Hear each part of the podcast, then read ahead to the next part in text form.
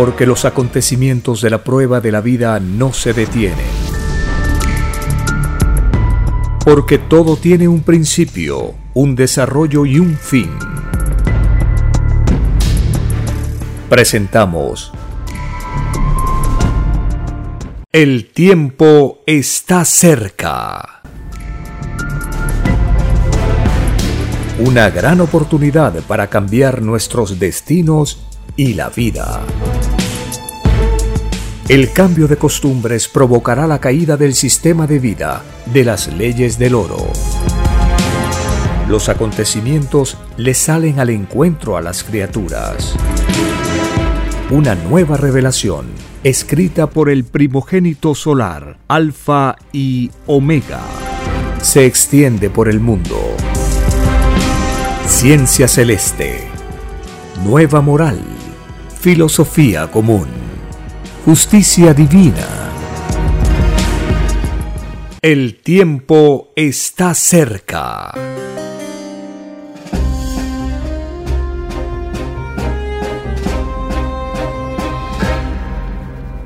Agradeciendo al divino creador de todas las cosas, creador de la vida, del universo, iniciamos una nueva edición de este programa para compartir las enseñanzas, los avisos, los consejos de las Sagradas Escrituras y la llegada de la nueva revelación prometida al mundo en el Evangelio, que significa la buena nueva que Dios da al mundo.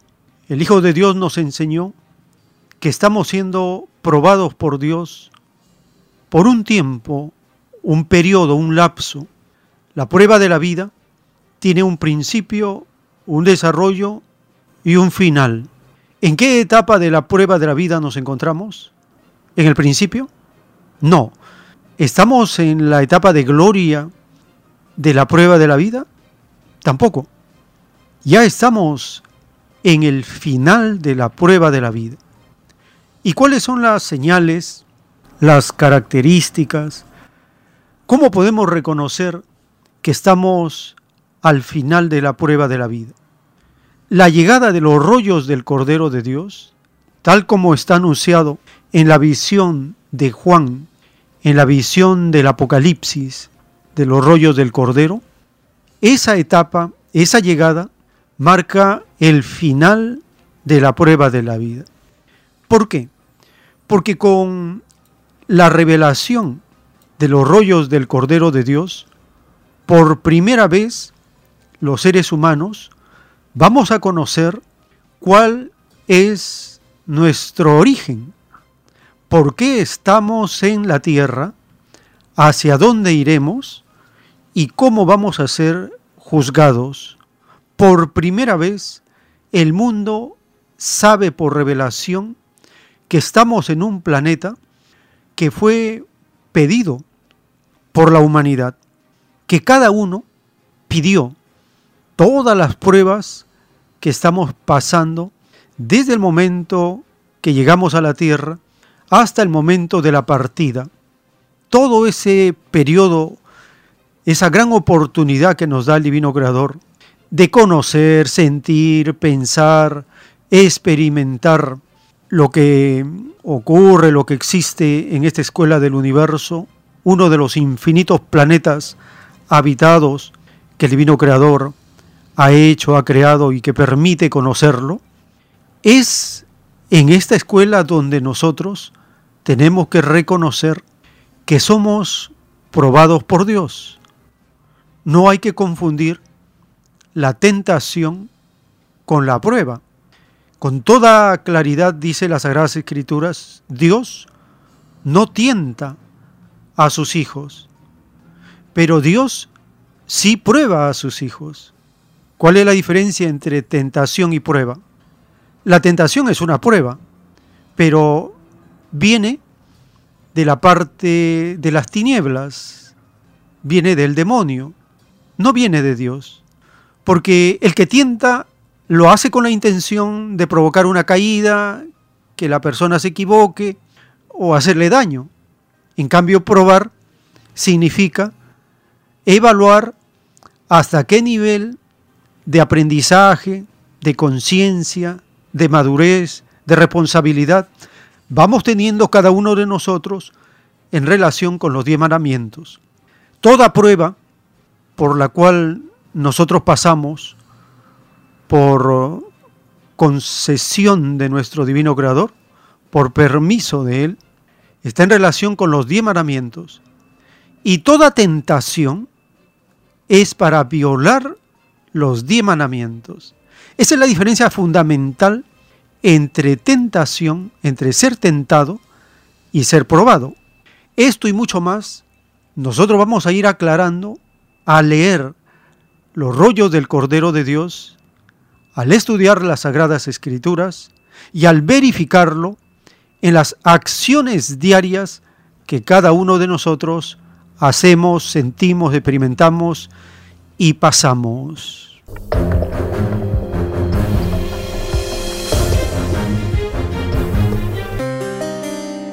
Bienvenidos. Un saludo a las familias con quienes compartimos estas informaciones que semana tras semana seleccionamos para ir avanzando en la comprensión material y espiritual de la prueba de la vida.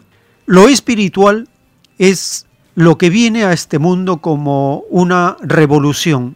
Hemos conocido revoluciones materiales, revoluciones a nivel de la capacidad humana ilimitada. Pero ahora viene una revolución espiritual y siempre esta revolución la encabeza las sagradas escrituras. Cada vez que el divino creador, en su libre albedrío, decide enviar una nueva doctrina al mundo, esta doctrina siempre provoca revolución, porque a partir de la llegada de un nuevo mensaje, de una nueva doctrina, de una buena nueva, las cosas ya no vuelven a ser como eran antes. Hay cambio de costumbres, cambio de pensar, cambio de sensaciones, todo cambia. Nosotros diferenciamos dos etapas en nuestra vida.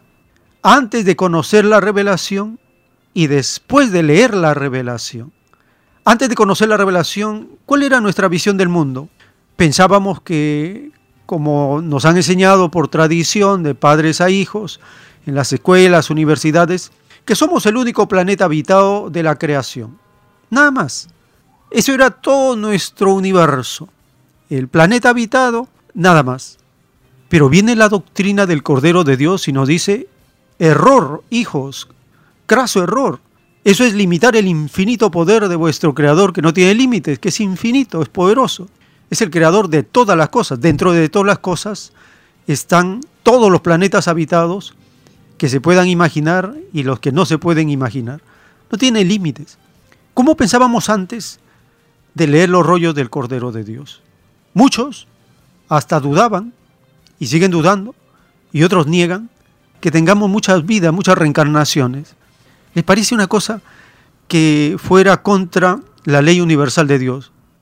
Graso error también. A pesar que las Sagradas Escrituras en forma de parábolas, alegorías, nos enseñaban que todos nosotros tenemos que nacer de nuevo para ir perfeccionándonos.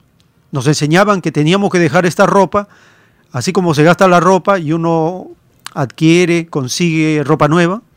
Igual nuestro cuerpo es una ropa que se va gastando y una vez que se gasta completamente, hay que renovar esa ropa, que significa una nueva reencarnación o un nuevo nacer de nuevo. Entonces la doctrina nos abre la mente, nos enseña a no limitarnos en nada. Solo les estoy poniendo dos casos de los muchos campos, planos, aspectos, conceptos, categorías, términos, ideas, todo. Todo es revolucionado con la doctrina del Cordero de Dios. Es por eso que estamos en el proceso ya de la revolución espiritual más grande del planeta que se conoce como el juicio final. Y para ir conociendo más acerca de esta divina revelación, iniciamos esta jornada escuchando la voz del autor de los rollos del Cordero. El autor tiene conversación telepática con el Divino Padre desde los siete años de edad y todas las revelaciones, todos los mensajes, todo el conocimiento que no tiene límites que le, que le dicta el Divino Creador, el autor lo escribe en unas cartulinas grandes que tienen un metro de altura por 70 centímetros de ancho, ya sea en cartulina duplex o en el papel canso. Ese es el tamaño de los rollos, un metro de altura por 70 centímetros de ancho. Escritos estos pergaminos, estas cartulinas, este papel fino, en español con lapicero y tienen dibujos coloreados para poder interpretar los dibujos, aprender las leyes de la creación, conocer la justicia divina, la balanza celeste, la balanza rosada, el puntaje de luz, todos estos detalles que ya empiezan a ser comentados por las redes sociales, por los canales de YouTube, por los programas de radio, por los podcasts, tal como está escrito. La doctrina del Cordero de Dios se extenderá por todos los medios de comunicación, por todos, porque todo lo que viene de Dios es universal. Escuchemos al autor de la ciencia celeste respondiendo a las preguntas que le hacían cuando él mostraba los pergaminos en su estadía en Lima hacia 1975-1978. Estos cassettes se conocen que son de los años de 1976-77. Acá le preguntan de el juicio final. El autor les va revelando y les va explicando algunos detalles del juicio final y de las doctrinas que el divino creador envía a la tierra.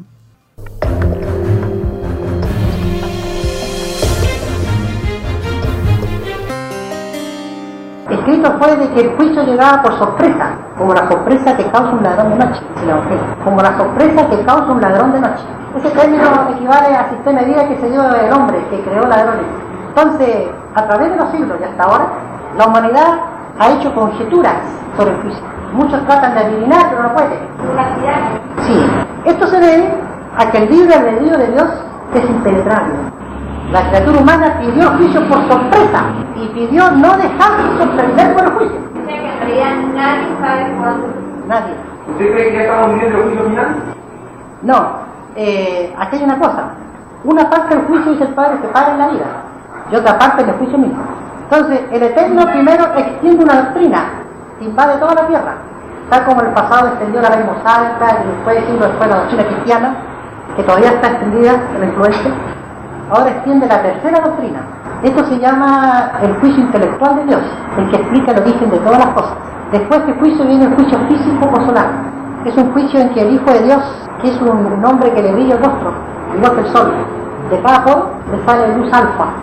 Él con sus pensamientos su carácter, su individualidad, mueve la tierra los elementos. Cuando el Hijo de Dios se enoja, ay, ay, ay. Sí, pero son dirigidos ahí por mente solar, por el Hijo de Dios. Que el Evangelio está que llegará brillante como un sol de sabiduría. Significa Padre solar, primogénito solar en la Trinidad del Padre y Jehová. El tiempo está cerca. En la doctrina del Cordero de Dios, en los planos celestes, el Divino Creador nos va revelando las características de la última etapa de la prueba de la vida. Dice el Divino Creador en un plano celeste, la bestia está viviendo la última etapa de su caída. Esta etapa se caracteriza porque la bestia se volvió contra sus propias leyes. Antes a la bestia le horrorizaba matar.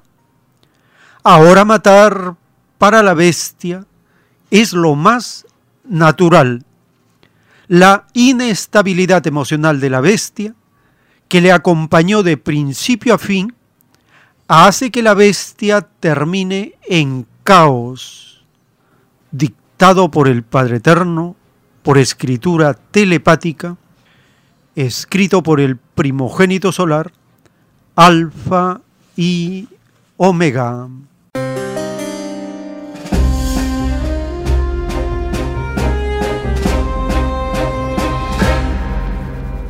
Dice el divino creador que está viviendo el capitalismo o la bestia. El capitalismo está viviendo la última etapa de su caída.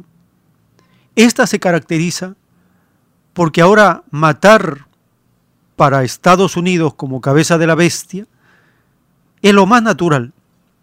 En relación con estas fechorías de este grupo de acomplejados por el oro, Hace como más de 10 años se conoció por los canales de YouTube una entrevista realizada a John Perkins, autor del libro Confesiones de un sicario o de un gángster económico.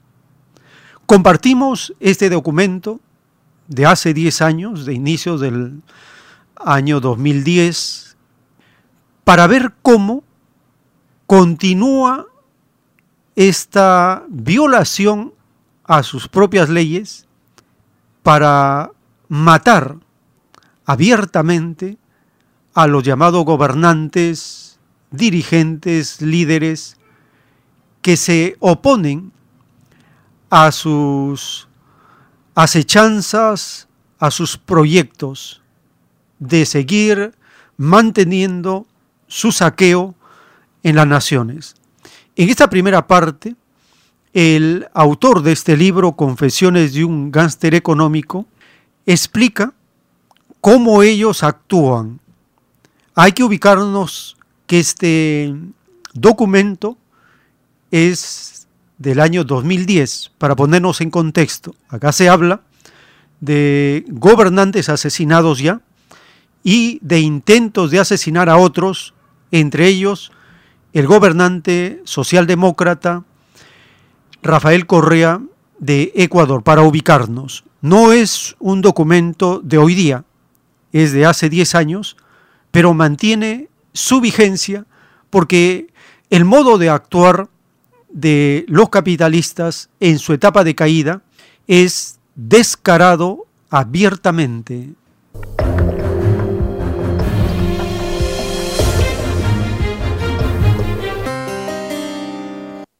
Perdón que me acerque tan feo a la cámara, pero por aquí tengo el, libro. Mire, se trata del autor de este libro. Este libro ha sido traducido a varios idiomas en el mundo.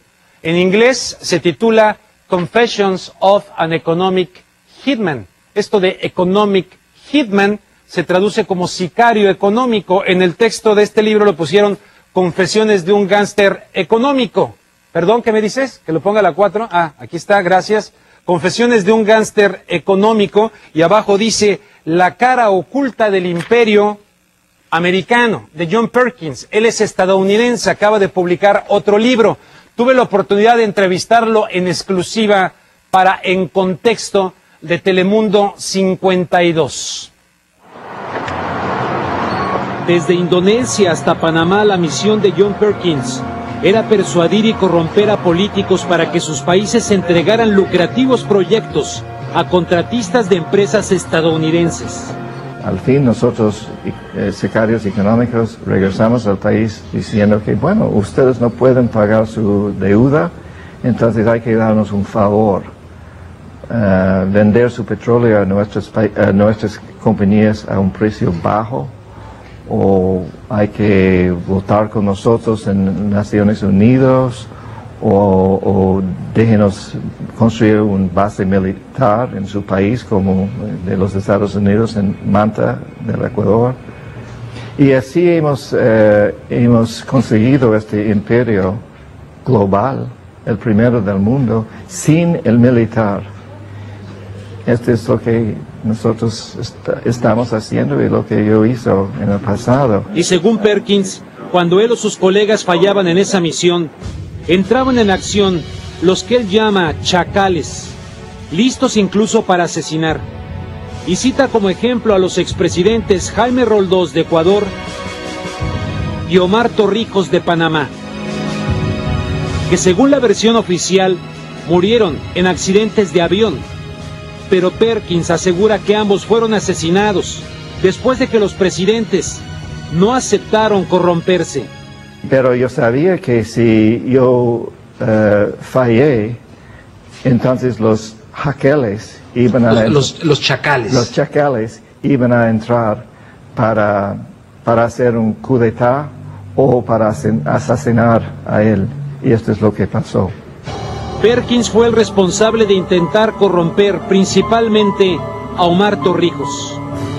Y hoy lo que más le duele es la muerte del expresidente panameño. Yo fallé con él, entonces él fue asesinado. Pero es interesante, si yo he tenido éxito con él, entonces este iba a decir que yo he tenido éxito de corruptar. Perkins dice que hasta la fecha las reglas del juego no han cambiado y advierte sobre el presunto peligro que podría estar teniendo la vida del actual presidente del Ecuador, Rafael Correa. Yo tengo mucho miedo de lo que va a pasar a Rafael Correa.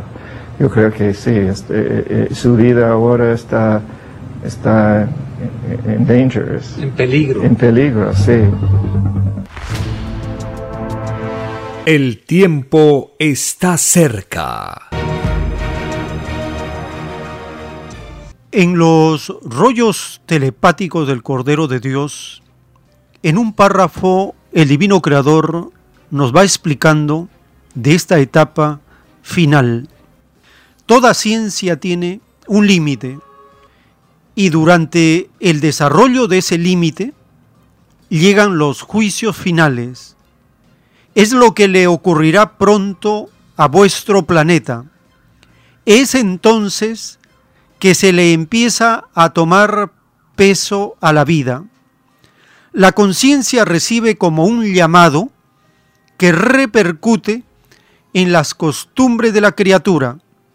Toda costumbre es relativa, no se perpetúa en el espíritu. Al contrario, llega a aburrir al espíritu. Es por eso que los pueblos luchan por los cambios y sobre todo cuando se comete abusos con ellos.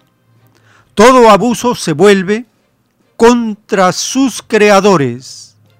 Es lo que le ocurrirá al materialismo, una doctrina basada en la ilusión humana, no en la eternidad del Padre.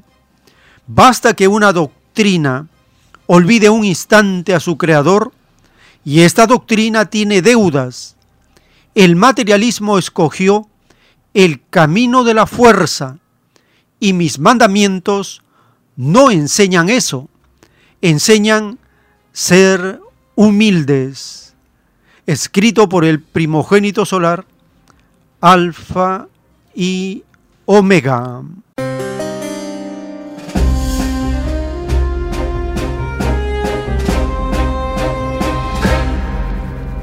Estamos compartiendo estas lecturas de los párrafos para ir conociendo las características de la etapa final de la prueba de la vida, conocida como el juicio de Dios. Esto significa, como lo acabamos de leer en el párrafo, que cuando ocurre la llegada de una nueva doctrina, dice el divino creador que la conciencia recibe como un llamado que repercute en las costumbres de la criatura. Y es a partir de ese llamado que la criatura se aburre de sus costumbres. Esto indica un cambio de costumbres. Por ejemplo, nosotros vivimos en medio de costumbres inmorales. Entonces ya estamos aburridos de las costumbres inmorales, muy aburridos. Estamos recibiendo un llamado a la conciencia de cada uno. Esto hace que tomemos nuevas determinaciones, cambiar por costumbres morales, por costumbres basadas en las virtudes. Ese es el camino que está en progreso está en desarrollo. Nadie puede sustraerse a esta tendencia porque la doctrina se está expandiendo por el planeta. ¿Qué significa expansión? Significa una irradiación de un nuevo conocimiento, un nuevo magnetismo, un nuevo poder, una nueva sensibilidad. Eso está ocurriendo. Dice la doctrina que en esta etapa la mayor parte de nosotros no nos damos cuenta de lo que ocurre en el plano de la dimensión espiritual, en el campo de la conciencia, porque no se ve, solo se siente. Por ejemplo, nosotros no vemos cómo el tiempo se ha cortado, pero sentimos que el tiempo se ha cortado. Las leyes físicas, como dice el divino creador acá, toda ciencia tiene un límite, no puede explicarlo todo. Por lo tanto, la divina revelación va a explicar todos los fenómenos, todo lo que nos ocurre, lo va a explicar. Dice el divino creador que los pueblos luchan por los cambios. ¿Por qué? Porque se aburren del abuso contra los pueblos. Y cuando un pueblo elige una nueva forma de gobierno, inmediatamente Estados Unidos, cabeza del capitalismo o bestia, empieza a amarrar al hombre fuerte que representa a ese pueblo que ha elegido a un nuevo gobierno. Empieza a amarrarlo y manda a sus chacales, sus sicarios, para corromper a los nuevos gobernantes. Antes, durante y después ocurre todo este chantaje, presión, amenazas o asesinato.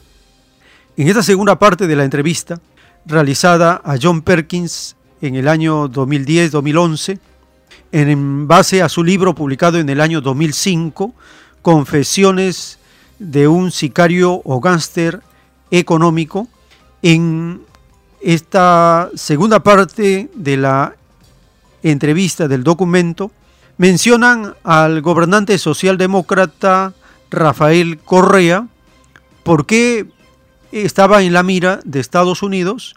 Porque Estados Unidos maneja una estructura imperial corporativa para mantener sus privilegios en el planeta. Escuchemos la parte complementaria de esta confesión de un gángster o sicario económico.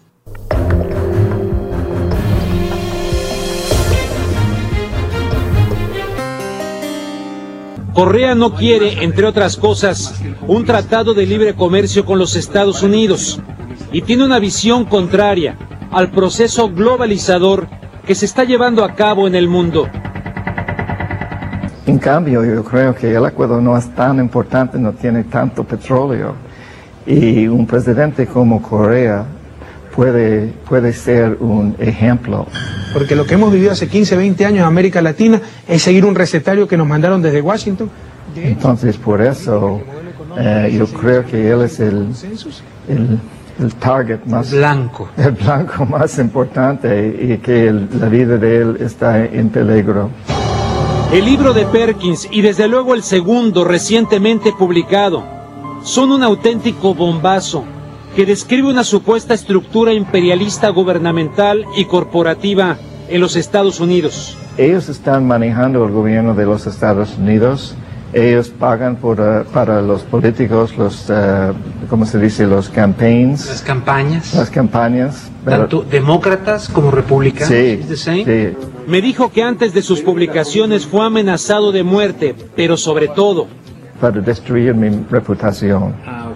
Para, para, des- para decir rumores sobre mi vida, para hacerle muy difícil para mí, para mi familia, todo eso, ambas cosas. Y también recibí eh, algunos bribes, pagos de dinero, para no escribirlo, bastante grande algunos de esos. Fue después del 11 de septiembre, cuando él tomó la decisión. Dijo, tengo que escribir el libro. Le dijo a su hija, y si me matan, él le dijo, papá, si te matan, yo seguiré detrás de ti. Hay que hacerlo por los hijos, por los nietos, por el mundo. Escribió otro libro recientemente que se llama Los secretos, The Secret History of the American Empire. Bueno, en este primer libro es un libro lleno de revelaciones y de valentía moral, capaz de provocar la mayor indignación, la mayor indignación por las vidas que han sido afectadas en el mundo debido a lo que aquí se explica. Un libro que trasciende, pero por mucho, de manera enorme, las expectativas que a veces tiene la gente de satisfacer su morbo, su morbo público. No, este escándalo busca no escandalizar, busca crear conciencia pública. El libro de John Perkins. El tiempo está cerca. Dice el divino creador en la más grande doctrina de la tierra, la ciencia celeste. De verdad os digo que los hombres mueren, mas las ideas eternas son. Una idea sucede a otra idea. Un hombre imita a otro hombre. Y de verdad os digo que toda idea que se propuso dar al que nada tenía, queda reinando en este mundo. De tal idea nacerá la igualdad entre los hombres. De tal idea se cumplirá la divina parábola que se os enseñó desde hace muchos siglos. Todos son iguales en derechos delante del Padre. Estos derechos incluyen materia y espíritu, virtud y molécula, sentimientos y posesión. La igualdad nace del mismo lugar en donde fuisteis creados, porque la vida es igual para todos. Escrito por el primogénito solar, Alfa y Omega.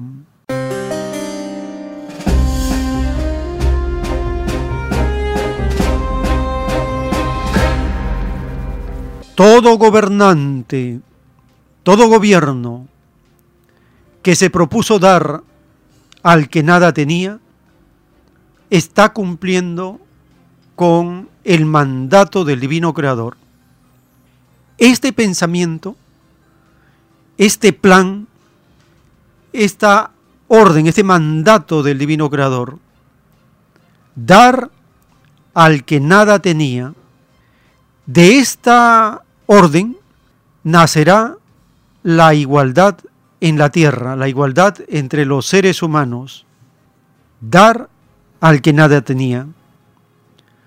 Los presidentes socialistas tienen eso en sus planes de gobierno de transformación.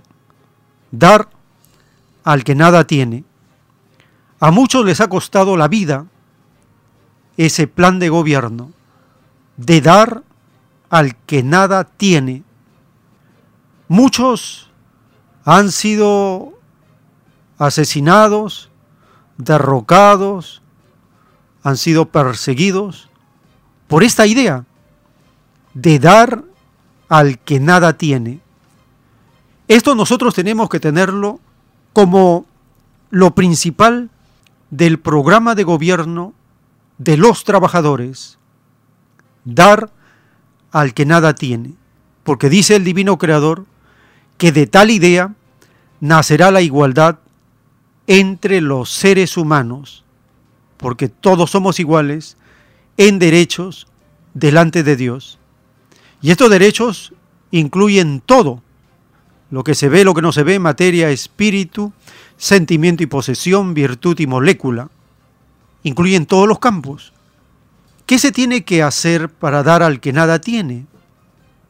Se tiene que distribuir la riqueza, no se tiene que distribuir el ingreso. El ingreso es el excedente por recaudación de un poco más de impuestos, tributos, por el aumento de las materias primas en ese ciclo que toca de época en época ordenado por los capitalistas llamados los mercados. Porque los mercados, el mercado es el capitalista, los capitalistas, eso es el mercado. Piensan que con la palabra mercado se disfraza a los que están ahí actuando, pero la doctrina les llama capitalistas.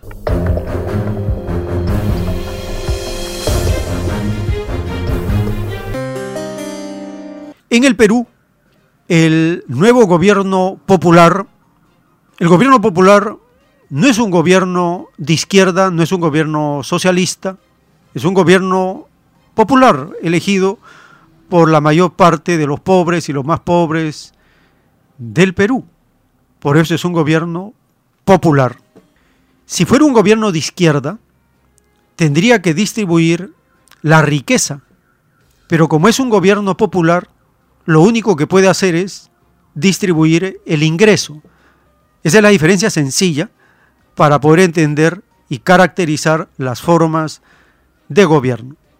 El actual gobierno popular en Perú presenta el proyecto, presentó el proyecto de ley del presupuesto y de endeudamiento para el año 2021-2022, porque se ha cumplido la fecha límite de acuerdo a ley para que pueda presentar ante este Congreso de vagos, de holgazanes, de parlanchines, ya se cumplió más de un mes, no han hecho nada, Congreso dirigido por la derecha y la extrema derecha, lo único que se dedican es a buscar escándalos para decir que hacen algo, pero de escándalos no vive el pobre, el hambriento.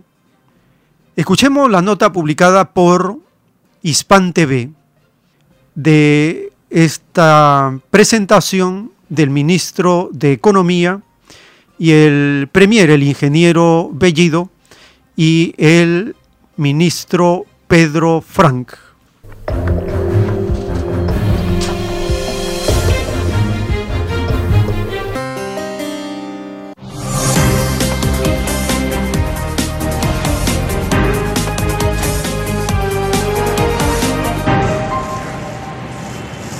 El proyecto de ley de presupuesto del sector público del año fiscal 2022 de Perú fue sustentado ante el Pleno del Congreso por el primer ministro Guido Bellido y el ministro de Economía Pedro Franque, quienes detallaron que el presupuesto institucional de apertura asciende a casi 49 mil millones de dólares, es decir, 7.6 más que el del presente año.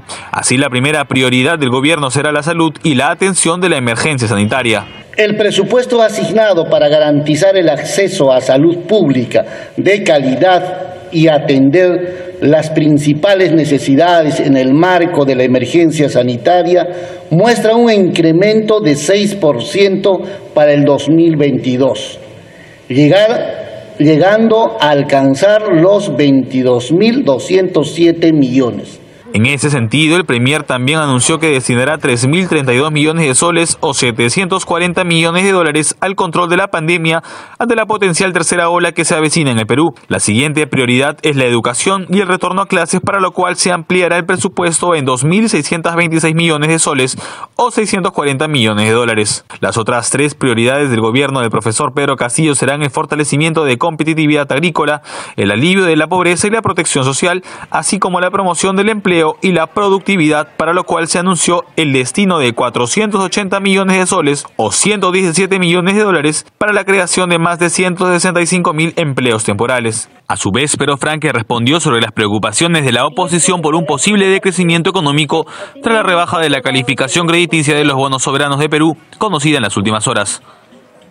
No estamos, no es correcto decir que estamos a un paso de perder el grado de inversión. Hay una de terminología de grados y de paso de calificación y estamos en realidad todavía a tres niveles del el nivel de grado de inversión. Entonces mantenemos ese grado de inversión ahora. Tenemos la segunda calificación mejor de América Latina todavía.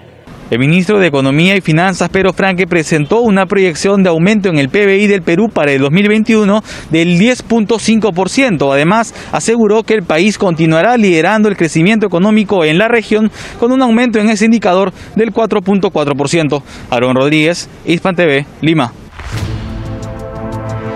El tiempo está cerca.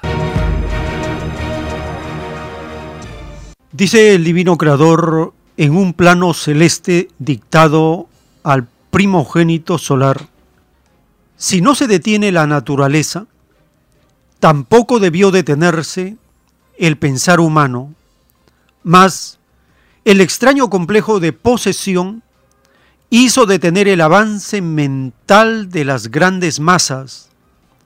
El complejo de llegar a ser rico las entretuvo y las mantuvo con una débil ilusión, porque esta ilusión no descansaba en las leyes comunes de la naturaleza, no tenía base cósmica y al no tenerlo, no tenía destino, era sólo un fenómeno momentáneo.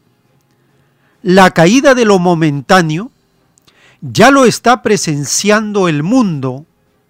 Lo que se atrevió a no tomar en cuenta las leyes de la naturaleza en su sistema de vida, se está empobreciendo. Lo común, que siempre ha sido lo natural, se levanta triunfante sobre las cenizas de lo que queda de lo desigual. Los que generaron ideas con influencia de lo desigual, tales ideas se impregnaron de una geometría desigual, que al brotar de idea a planeta, dará lugar al nacimiento de un mundo con leyes desiguales. Es la repetición de un drama que habiendo ocurrido en un punto microscópico llamado planeta, vuelve a ocurrir en otro, escrito por el primogénito solar, Alfa y Omega.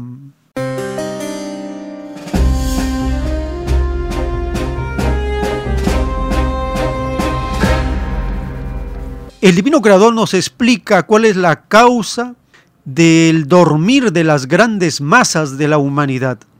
Y es una astuta ilusión, un complejo de llegar a ser rico. Nosotros si observamos rápidamente la publicidad, ¿qué nos dicen los bancos? Que todos podemos llegar a ser millonarios. ¿Qué nos dice la lotería? Que todos podemos llegar a ser millonarios. ¿Qué nos dicen la derecha? Que todos podemos llegar a ser millonarios. ¿Qué nos dicen las sectas religiosas? Que todos podemos llegar a ser millonarios. ¿Qué nos dicen los programas y campañas de autoayuda? Que todos podemos llegar a ser millonarios. Esa ilusión, el mundo no se da cuenta, que no es tal, que es una ilusión antinatural, que no tiene base cósmica es algo momentáneo.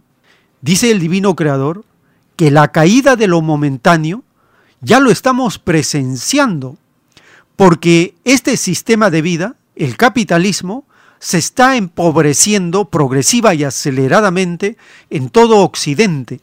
Una muestra de ello se acaba de publicar en, en el canal de Hispan TV, como millones de familias en Estados Unidos, cabeza del capitalismo mundial, millones de familias en riesgo de reanudarse los desalojos. Miren la inseguridad de una vivienda en la que dice es la nación más rica de la tierra.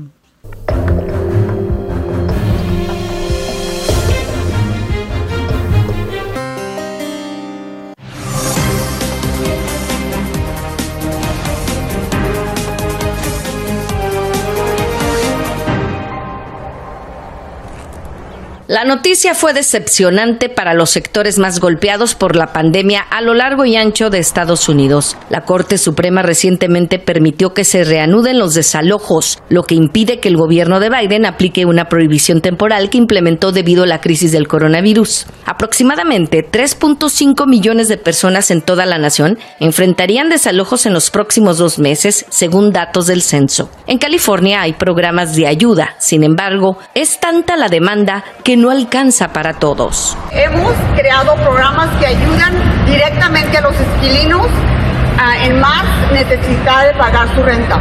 Y este programa es el más grande de este país. Gracias a nuestro compromiso de 103 millones de dólares para asistir en la renta, pudimos ayudar a más de 49 mil familias para pagar su renta el año pasado. La administración ha pedido a los funcionarios estatales y locales que actúen de manera más agresiva en la distribución de fondos de asistencia de alquiler y sugirió emitir sus propias moratorias para desalentar las solicitudes de desalojo hasta que los propietarios e inquilinos hayan solicitado todos los fondos. Familias de escasos recursos que no pudieron tener ingresos económicos en la crisis de pandemia deben miles de dólares a sus arrendatarios. Durante toda la pandemia, los desalojos han seguido sucediendo. Los dueños les gusta no seguir la ley y han puesto demandas de desalojo. Ahorita la cantidad de desalojos que hay en este año de enero a junio del 2021 son 5.554 desalojos que han sido archivados en la Corte del Condado de Los Ángeles. Ante la decisión de la Corte Suprema, el gobierno de Biden nada puede hacer. Los gobiernos estatales deberán trabajar en moratorias independientes para que no aumente el número de familias desalojadas. Muchos de los inquilinos piensan que porque hay protecciones no los van a desalojar y eso no es verdad. Necesitan estar prevenidos y siempre buscando ayuda en organizaciones que les puedan ayudar a saber cuáles son sus derechos. Según informes de organizaciones que ayudan a los inquilinos, una infinidad de familias que fueron desalojadas terminaron viviendo con parientes o en sus vehículos estacionados en las calles. Desde Los Ángeles, California, soy Rosy Orbach, Hispan TV. El tiempo está cerca. Estamos recibiendo y compartiendo los datos e informes que consideramos nosotros son necesarios, importantes, relevantes para ir fortaleciendo nuestra visión, nuestra concepción de los asuntos en los diversos campos en los cuales nosotros nos venimos desarrollando al estar en un periodo muy intenso de lucha social. Muy bien, Llegamos al segmento de vuestra participación.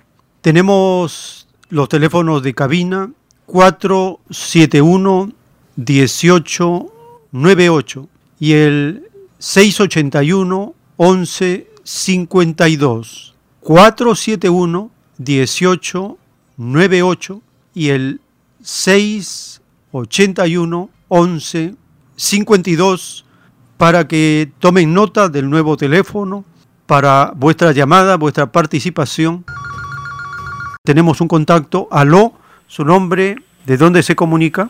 Aló, hermano, buenos días. Acá habla de San Juan de Lugrancho, Rufino. Ah, adelante, hermano, le escuchamos. Bueno, hermano, importantísimo el programa, hermana, porque yo creo que acá en el Perú, como en Sudamérica, vivimos este sistema capitalista neoliberal que, que realmente como informaciones que esos delincuentes, rateros, criminales que son los empresarios, que realmente va es la causa de la desgracia de toda la humanidad. Por ejemplo, acá en el Perú, hermano, yo me dedico a negocio ambulatorio, me voy por la por todos los sitios, costa, sierra y selva, por todos los lugares, y realmente, pero bueno, que estamos en decadencia y más que todo, eh, acá los más vecinos, como digo, hermano, con este con esta forma de, de, de, vivencia que vive con este tratado libre comercio, que se ha impuesto, se puede decir, los sueldos, que realmente la gente se han, han aparecido más tuberculosos, hermano. Entonces yo creo que acá la única alternativa es organizarnos y estar atentamente.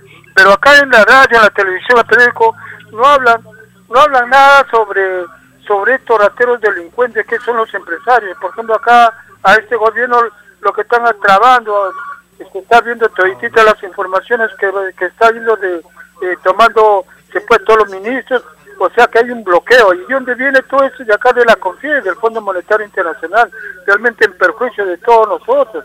Realmente nosotros tenemos que organizarnos, como dice acá la revelación, hermano, que no haya el pensando en el futuro de nuestra generación. Más tuberculosos, una educación que no nos sirve porque no es competitivo con esta educación que nos impone estos rateros delincuentes que son los empresarios. Eh, como dice acá la revelación, hermano, el enemigo número uno de todos los pueblos, desde que vinieron los españoles más de 200 años, son los empresarios, la confía y el Fondo Monetario Internacional. ¿Y cuál es la, alternativa que nos da la Sagrada Escritura? de la renovación es organizarnos y medir directamente a estos rateros que son los empresarios, que es el ánimo número uno, hermano. Le agradezco la oportunidad, hermano. Muchas gracias. Muchas gracias, hermano, por su participación. Tenemos un contacto. Aló, su nombre, ¿de dónde se comunica? Buenos días, hermanito, del RIMAC. Ah, adelante, hermana. Soy la señora Carlota del RIMAC. Le escuchamos. Gracias, hermanito. Sí, el hermanito anterior tiene mucha razón, ¿no? En, en nuestro país hay mucha tuberculosis y por la vigencia de esta mafiosa constitución del delincuente Fujimori es que tenemos el primer puesto en tuberculosis en toda América. El último puesto en educación en el mundo es por la vigencia de esta constitución. Tenemos el, el gas más caro, ¿no? De toda la de toda Latinoamérica, de toda América. El gas más caro y es por la que nuestros hermanitos oyentes tienen que reflexionar de que esta constitución mafiosa del delincuente Fujimori se tiene que eliminar porque es la causante de que nosotros tengamos el primer puesto de tuberculosis en toda América.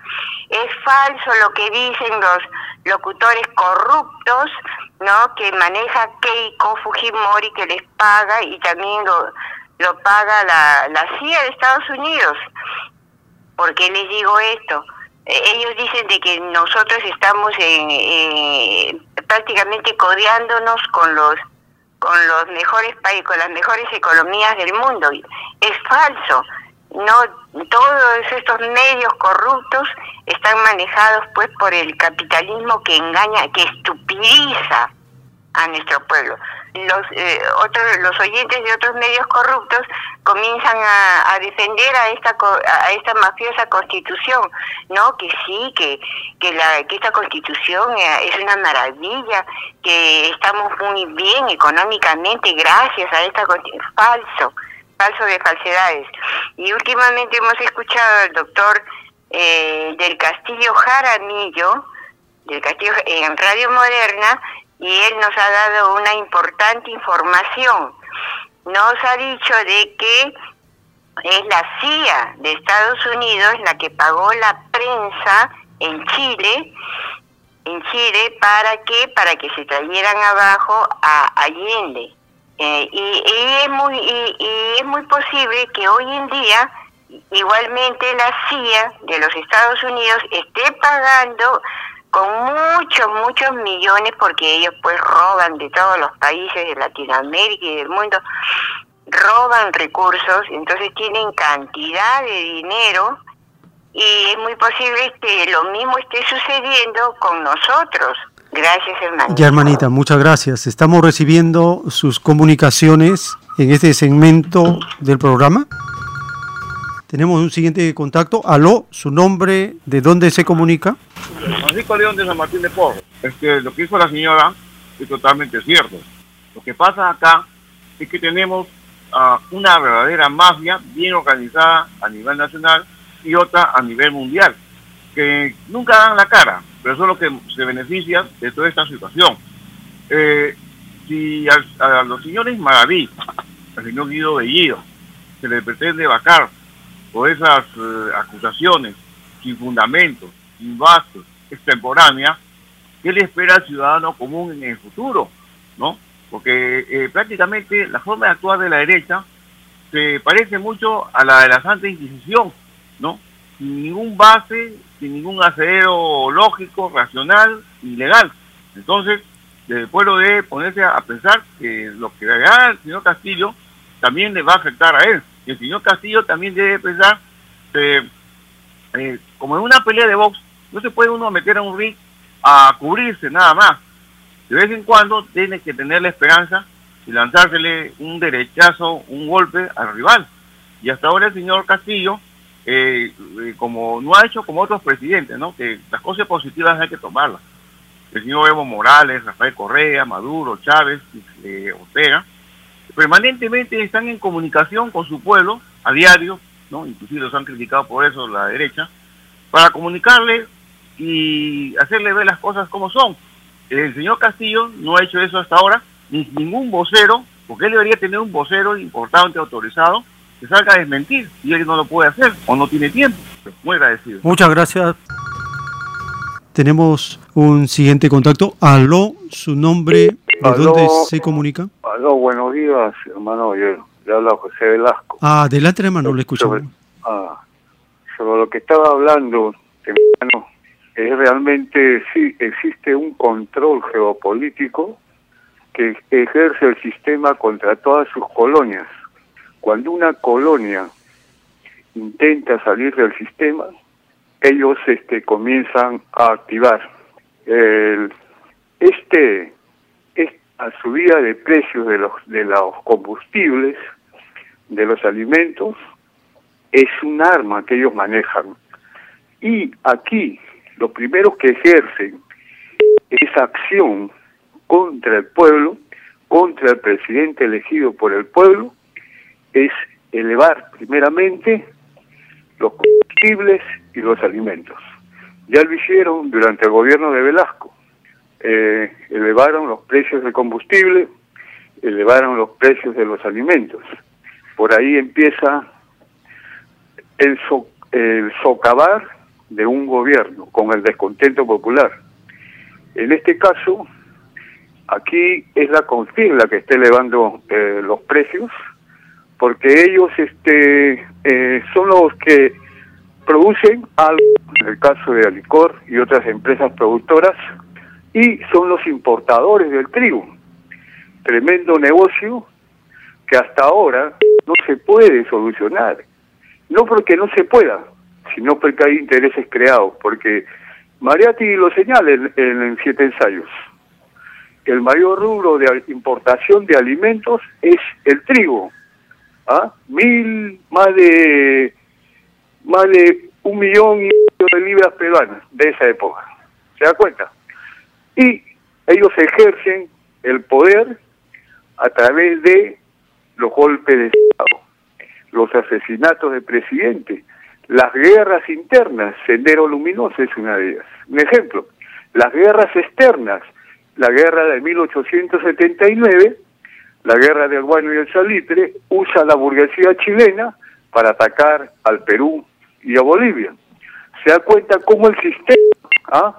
ejerce eh, coacción contra cualquier colonia que intenta salir, porque ellos viven eh, el empobrecimiento, de la explotación, del subdesarrollo de las colonias, de la ratería que ejerce el sistema, España, Inglaterra, hoy Estados Unidos, vive el, el sistema, robarle al mundo pobre, de eso vive el sistema. ¿ah?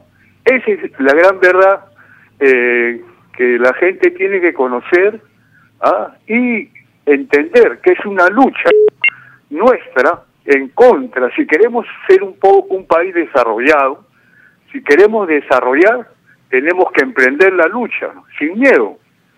Parece que Castillo tiene miedo, se ha asustado ¿ah? y no sabe si avanzar o retroceder. Castillo no ha hecho nada en un mes y lo están atacando. Haga o no haga, lo van a intentar sacar. Así que lo único que le queda es este avanzar. Y lo que debería hacer ahorita es nacionalizar el los que están robando ahorita con la, el alza del gas plus petrol, aquí se produce el 70% de, del gas propano, ¿ah? y ellos lo extraen de camisea, lo extraen de la selva, pero lo venden como si fuera precio internacional. ¿ah? No hay nada que, y otro que está eh, trabajando en contra de- del pueblo peruano es el, es el presidente del Banco Central de Reserva. A él lo han puesto para regular el, el, el dólar, pero nunca lo regula a favor del pueblo, siempre lo regula a favor del sistema de Estados Unidos. Hoy maneja el sistema eh, eh, a través de, en este, en este caso, la Reserva Federal Norteamericana es la que maneja el cambio internacional. Ellos cuando quieren lo suben, cuando quieren lo bajan. Sí, eh, eso sería todo. Muchas gracias, este, hermano Joel. Ya será toda la oportunidad. Muchas, gracias, porque sí, muchas gracias por sus aportes. Terminamos este segmento.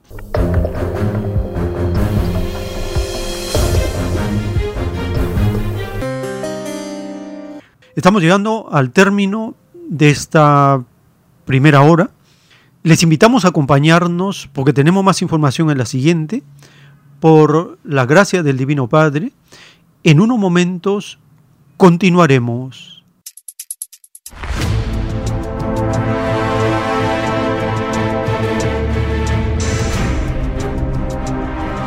El tiempo está cerca.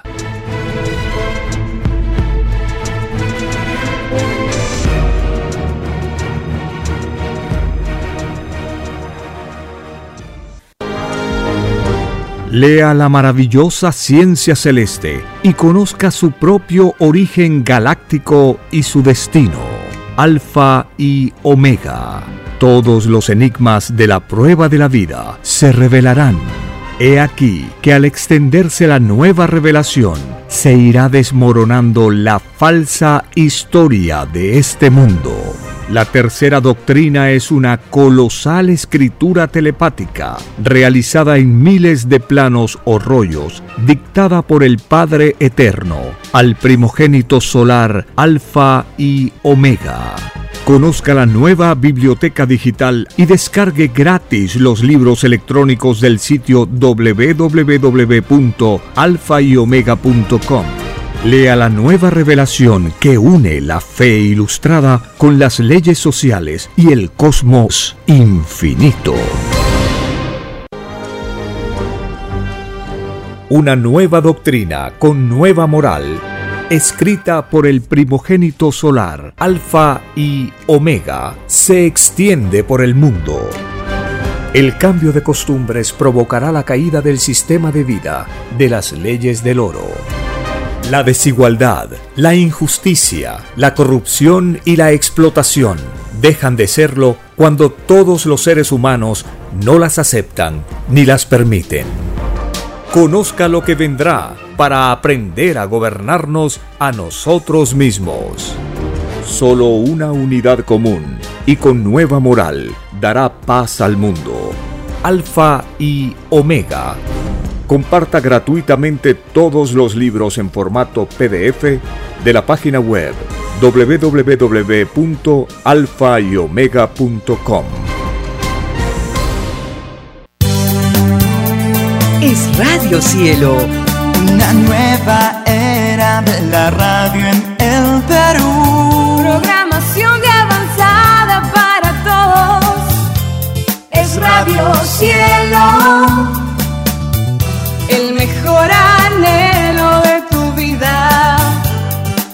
Es Radio Cielo. Sembrando amor y conciencia.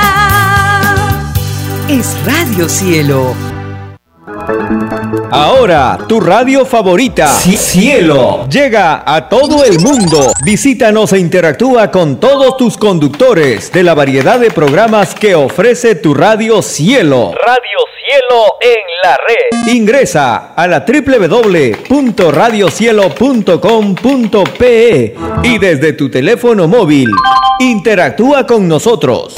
Radio Cielo, a la vanguardia de la tecnología tecnología, cielo.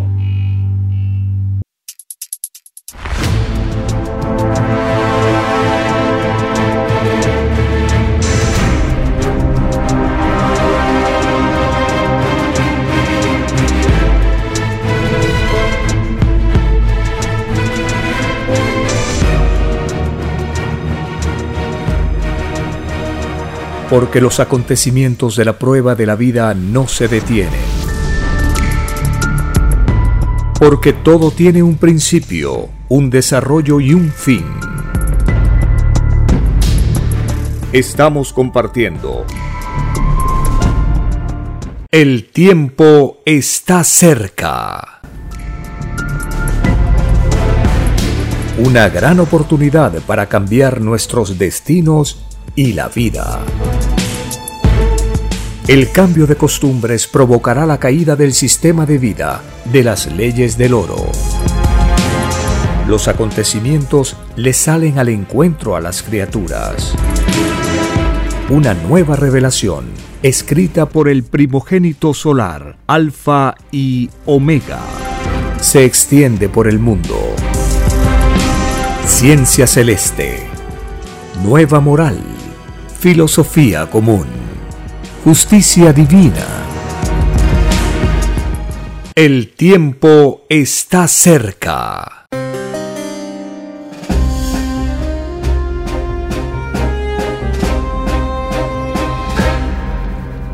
Gracias al divino creador de todas las cosas, estamos compartiendo estas informaciones que tienen fundamento en las sagradas escrituras, la divina revelación, la justicia que el divino Padre Eterno nos hace llegar por medio de su escritura telepática a todos los seres humanos en todos los idiomas de la tierra.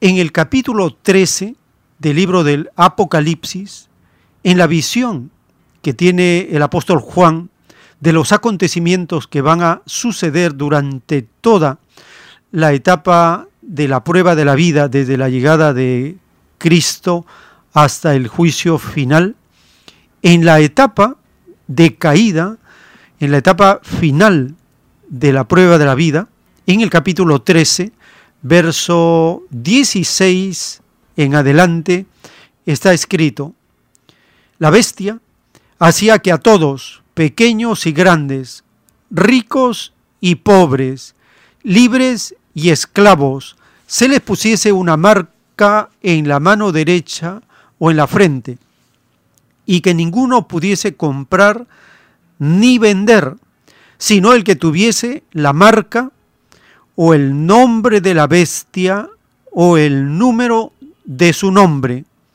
Aquí hay sabiduría. El que tiene entendimiento cuente el número de la bestia, pues es número de hombre, y su número es 666. Libro del Apocalipsis, capítulo 13, del verso 16 al 18.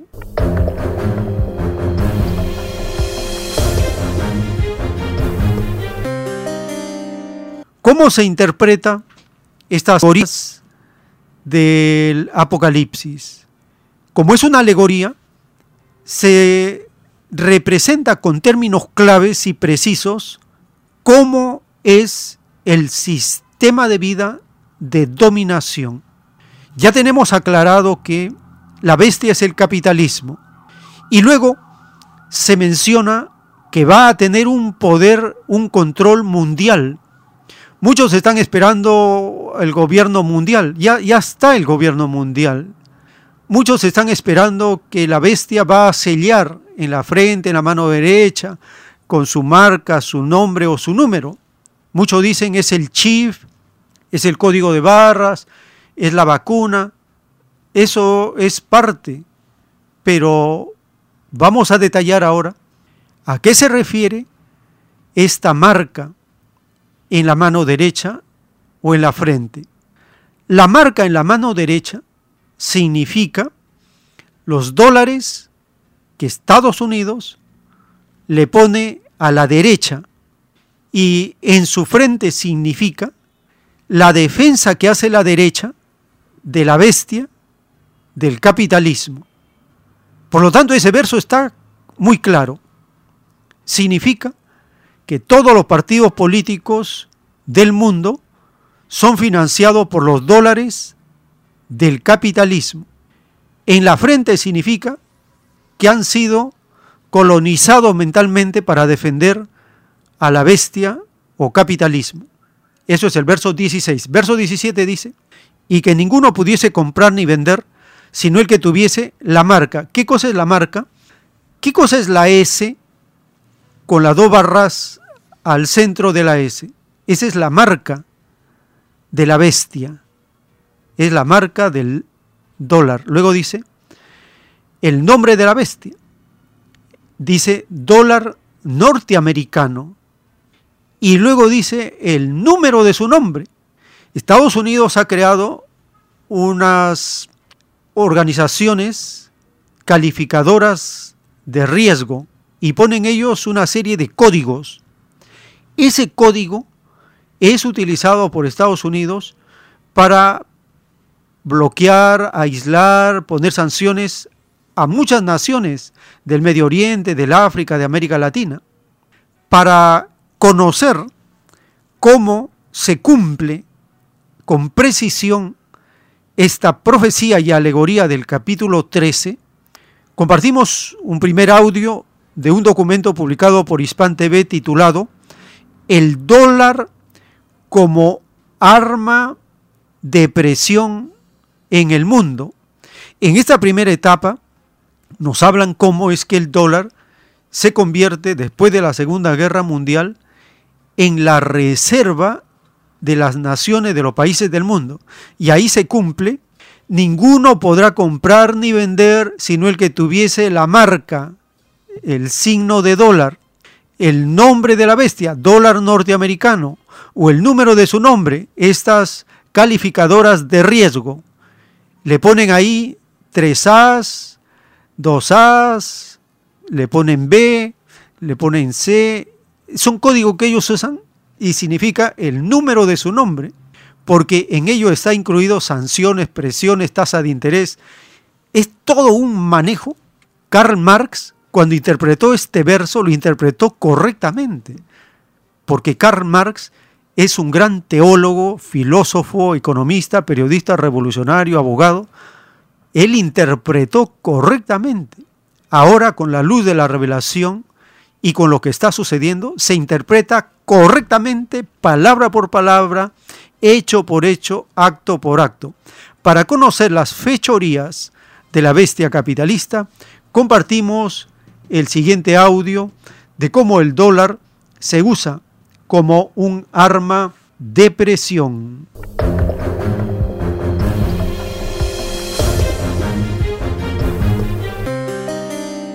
Durante décadas, los dólares estadounidenses han dominado el comercio mundial y durante años, los Estados Unidos han estado mostrando músculo financieramente hablando a través de sus dólares. Las sanciones unilaterales del país, por ejemplo, nunca hubieran podido imaginarse sin la posición única que ha tenido el dólar en el comercio internacional desde la Segunda Guerra Mundial. Sin embargo, ese dominio de ninguna manera será permanente. De hecho, ahora hay muchos factores en juego que desafían al todopoderoso dólar.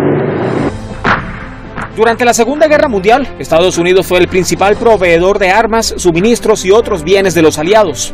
Al cobrar gran parte de su pago en oro, al final de la guerra, Estados Unidos poseía gran parte del oro mundial. Por lo tanto, después de esta contienda, los países vincularon sus monedas al dólar, que estaba interrelacionado con el oro, y en lugar de reservas de oro, acumularon reservas de dólares estadounidenses. Al necesitar un lugar para almacenar sus dólares, comenzaron a comprar bonos del Tesoro de los Estados Unidos, considerados una reserva segura de dinero. La demanda de bonos del Tesoro, junto al gasto deficitario necesario para financiar los programas internos de la guerra de Vietnam y la gran sociedad lanzados por el presidente Lyndon B. Johnson, hizo que Estados Unidos inundara el mercado con papel moneda. Ante la creciente preocupación por la estabilidad del dólar, los países comenzaron a convertir las reservas de dólares en oro. La demanda del oro fue tal que el presidente Richard Nixon se vio obligado a intervenir y desvincular el dólar del oro, lo que condujo a los tipos de cambio fluctuantes que existen en la actualidad. Aunque el dólar estadounidense ha sido la moneda de reserva del mundo durante décadas, cuestiones como el gran déficit de gasto, billones de dólares en deuda y la impresión desenfrenada de dólares estadounidenses están sacudiendo su estatus. A principios de mayo, el multimillonario Stanley Druckenmiller advirtió que el dólar podría dejar de ser la moneda de reserva global predominante en 15 años. Su indicación se produce en un contexto de retroceso prolongado del dólar a medida que el mundo se ha movido gradualmente hacia un sistema de monedas de reserva múltiple. La última encuesta del Fondo Monetario Internacional revela que la proporción de reservas en dólares estadounidenses en poder de los bancos centrales cayó a 59% durante el cuarto trimestre de 2020, su nivel más bajo en 25 años. Los Estados Unidos representaron la mayor parte de la producción industrial del mundo no soviético después de la Segunda Guerra Mundial. Entonces, tenía sentido que el dólar fuera la unidad principal en la que exportadores e importadores facturaran y liquidaran sus operaciones, en las que se otorgaban préstamos internacionales y en las que los bancos centrales mantenían sus reservas. No obstante, hoy en día, dado que Estados Unidos representa menos de una cuarta parte del Producto Interno Bruto Mundial, tiene menos sentido. El tiempo está cerca. En las profecías del libro de Daniel en el Antiguo Testamento, en el capítulo 11, allí están escritas las señales del fin de los tiempos y con una precisión asombrosa se anuncia el surgimiento de los últimos gobernantes de Estados Unidos. El verso, en los versos 16, 17 y 18 y el 19 se refiere al gobierno de Barack Obama. Daniel 11:20 se refiere al gobierno de Donald Trump. Y Daniel 11:21 en adelante se refiere al último gobernante de Estados Unidos, el último. Es Joe Biden. Con él termina, tal como está anunciado en la profecía. ¿Qué dice del actual dictador de Estados Unidos? Daniel 11:21 dice, y le sucederá en su lugar, en su lugar significa en lugar de Donald Trump, y le sucederá en su lugar un hombre despreciable, al cual no darán la honra del reino, pero vendrá sin aviso y tomará el reino con halagos. El término hombre despreciable tiene muchas interpretaciones. Se puede referir a su condición física, porque es acusado que tiene demencia senil. Se puede referir a su debilidad física también, por la edad que tiene. Se puede referir también a la traición que comete contra sus aliados, socios, contra todos. Y también, según lo que podemos deducir del siguiente audio que compartimos, se deduce del mal manejo que ya está haciendo de la economía norteamericana. Un irresponsable, así lo están caracterizando, un irresponsable, un hombre despreciable, que no sirve, un hombre que ha caído en la degradación moral, espiritual, y eso lo vamos a ver conforme avanzan los meses, porque recién tiene pocos meses desde enero a la fecha, el actual dictador de Estados Unidos, pero la profecía lo caracteriza como un hombre despreciable. Escuchemos la segunda parte de cómo es utilizado el dólar como un arma de presión, como un chantaje a las naciones, cumpliéndose lo anunciado en Apocalipsis 13, en Daniel 11, 21.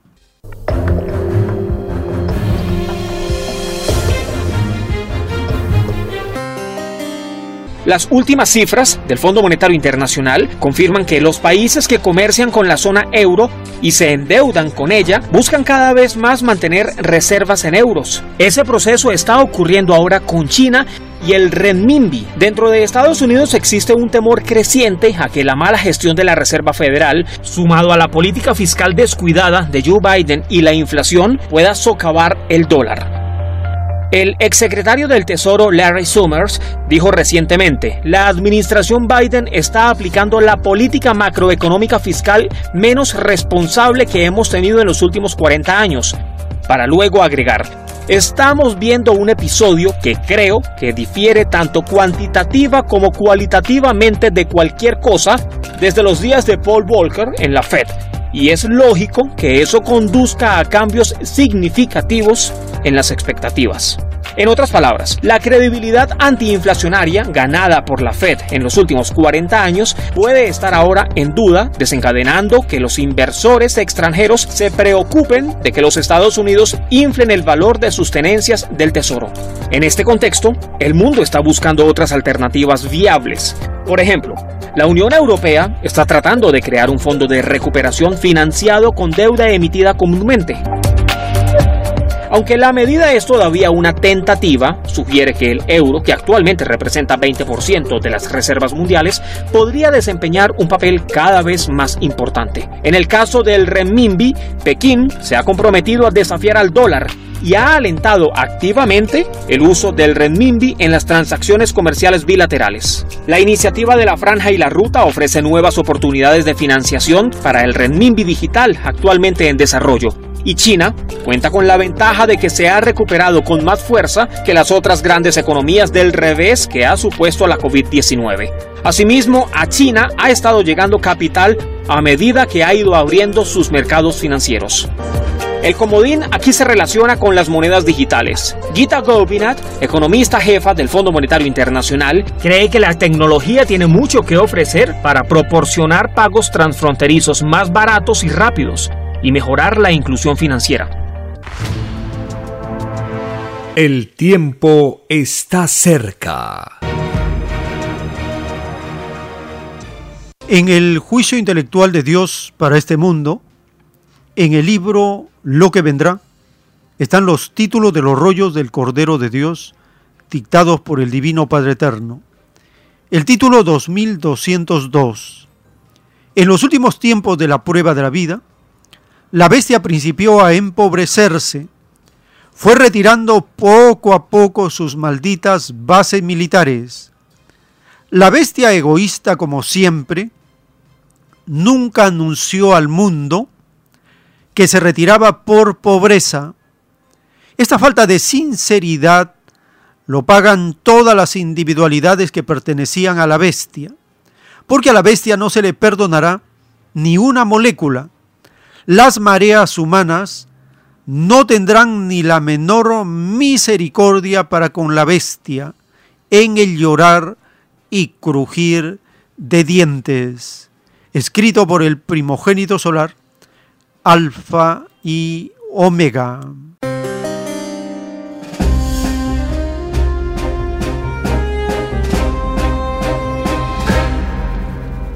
Estamos compartiendo este documento publicado por Hispan TV, el dólar usado como un arma de presión. En esta parte final se menciona ¿Qué podría socavar el dominio del dólar? La marca, el nombre o el número de su nombre. Apocalipsis capítulo 13, versos 16 al 18. ¿Qué puede socavar el dominio del dólar?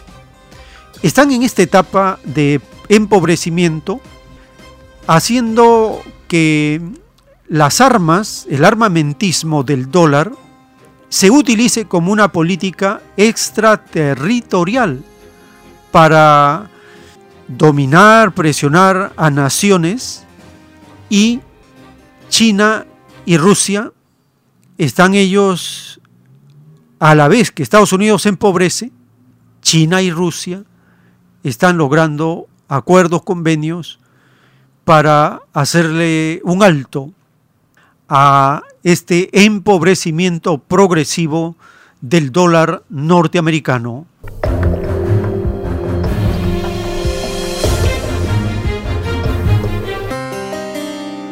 Lo que podría socavar el dominio del dólar estadounidense es la armamentización del dólar o la explotación del gobierno estadounidense del dominio global de la moneda para extender el alcance extraterritorial de las leyes y políticas estadounidenses. El ejemplo más destacado es la aplicación de sanciones económicas por parte de la administración Trump contra Irán en un intento por excluir a este país del sistema bancario internacional y en particular del SWIFT.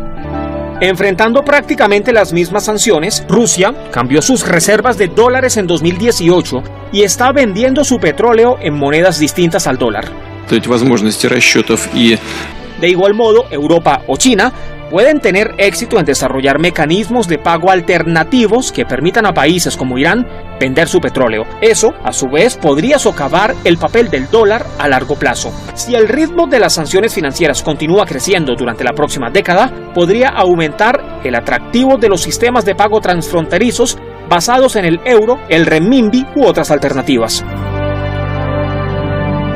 Con el dólar enfrentando todos estos desafíos, se espera que Washington tenga dificultades para mantener su hegemonía actual en los próximos años. El tiempo está cerca.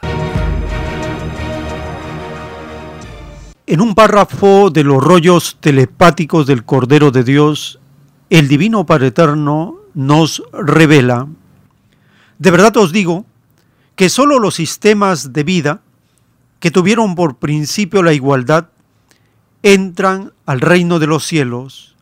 En ninguna época de este mundo se imitó la palabra del Padre, y cuando ciertos rebaños han tratado de romper las cadenas de los adoradores del oro, la intriga y el mismo oro se han encargado de desbaratar tan sublime aspiración, escrito por el primogénito solar, Alfa y Omega.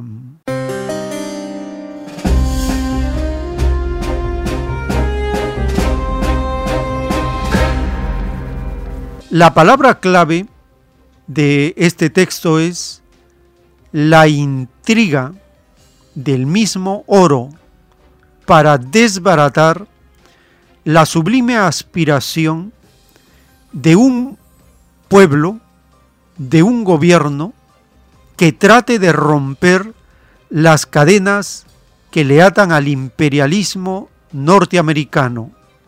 Todas las naciones de Occidente y del mundo oriental, la mayor parte de ellos también, están atados, estamos atados a las cadenas de los adoradores del oro.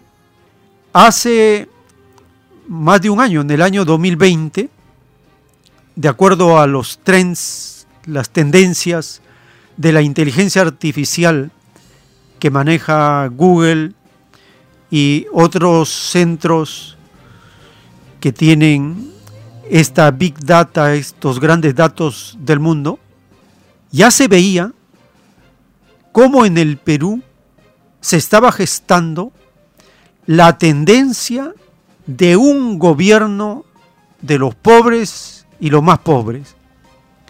Estados Unidos no sabía quién iba a ser, cómo iba a ser, pero sabía de esta tendencia eso es lo que se ve, las proyecciones, los modelos que, se, que utiliza la inteligencia artificial para proyectar escenarios de un futuro cercano, ya se sabía esa tendencia del Perú.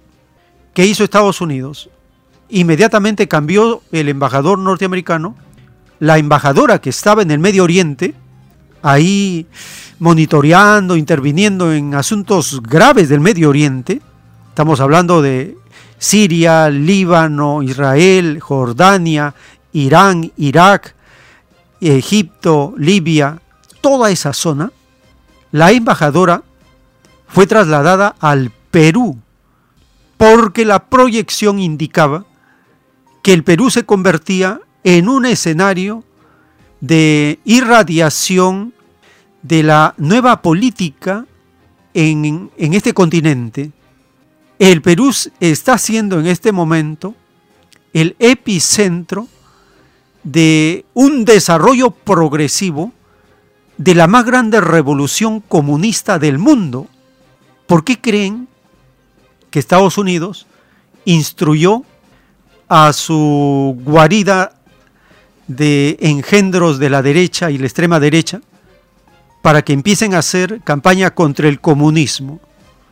paneles contra el comunismo, polo contra el comunismo, todos los candidatos contra el comunismo. ¿Por qué? Porque esa tendencia sale del Perú al planeta. ¿Y por qué del Perú? Porque en el Perú nuestros antepasados han sido comunistas. Hasta los incas ya han llegado a ser socialistas, colectivistas. pero los pre-incas eran comunistas. Nosotros tenemos una herencia genética comunista y tarde o temprano, como dice la revelación, no se puede ocultar, empieza a aflorar. Y entonces los que se asustan de esto van quedando marginados de la ley común de la naturaleza. Estados Unidos ya sabía de esta tendencia, saben ellos, no saben cómo, por dónde, porque no se dan cuenta que es la doctrina del Cordero de Dios, la fuente, la revelación, la ley de la igualdad que irradia del Perú a todo el planeta. Y por lo tanto, se está formando una masa crítica de comunistas espirituales que creen en Dios, no son comunistas materialistas, ateos, no, no, no. Es el comunismo universal de Dios en la tierra. Y le ha tocado al Perú, junto con Chile, iniciar esta revolución espiritual que va a estallar por todas partes del planeta. Eso está escrito, está en proceso, va en cumplimiento. Compartimos un audio que debemos verlo dentro de este contexto del conocimiento, la información que tiene Estados Unidos, del peligro que representa el Perú para la región. Peligro, ¿por qué? Para ellos.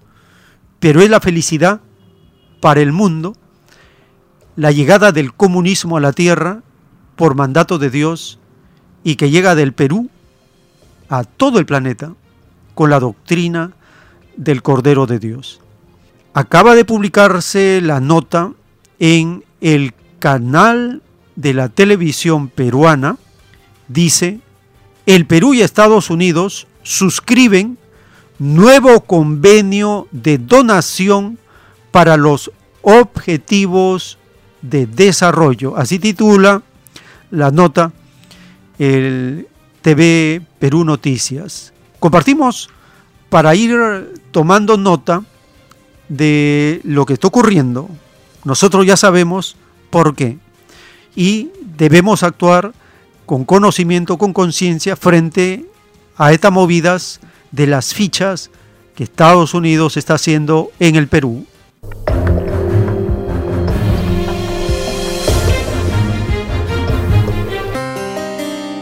Precisamente el gobierno peruano ha suscrito un importante convenio con el gobierno de Estados Unidos. ¿De qué trata este convenio? Es la donación para los objetivos de desarrollo. El acuerdo contribuirá a la recuperación económica, social y ambiental del país en el contexto de la COVID-19. Se trata de 321 millones de dólares que tendrán vigencia hasta el 2026. Escuchemos las palabras del canciller Oscar Maurdua.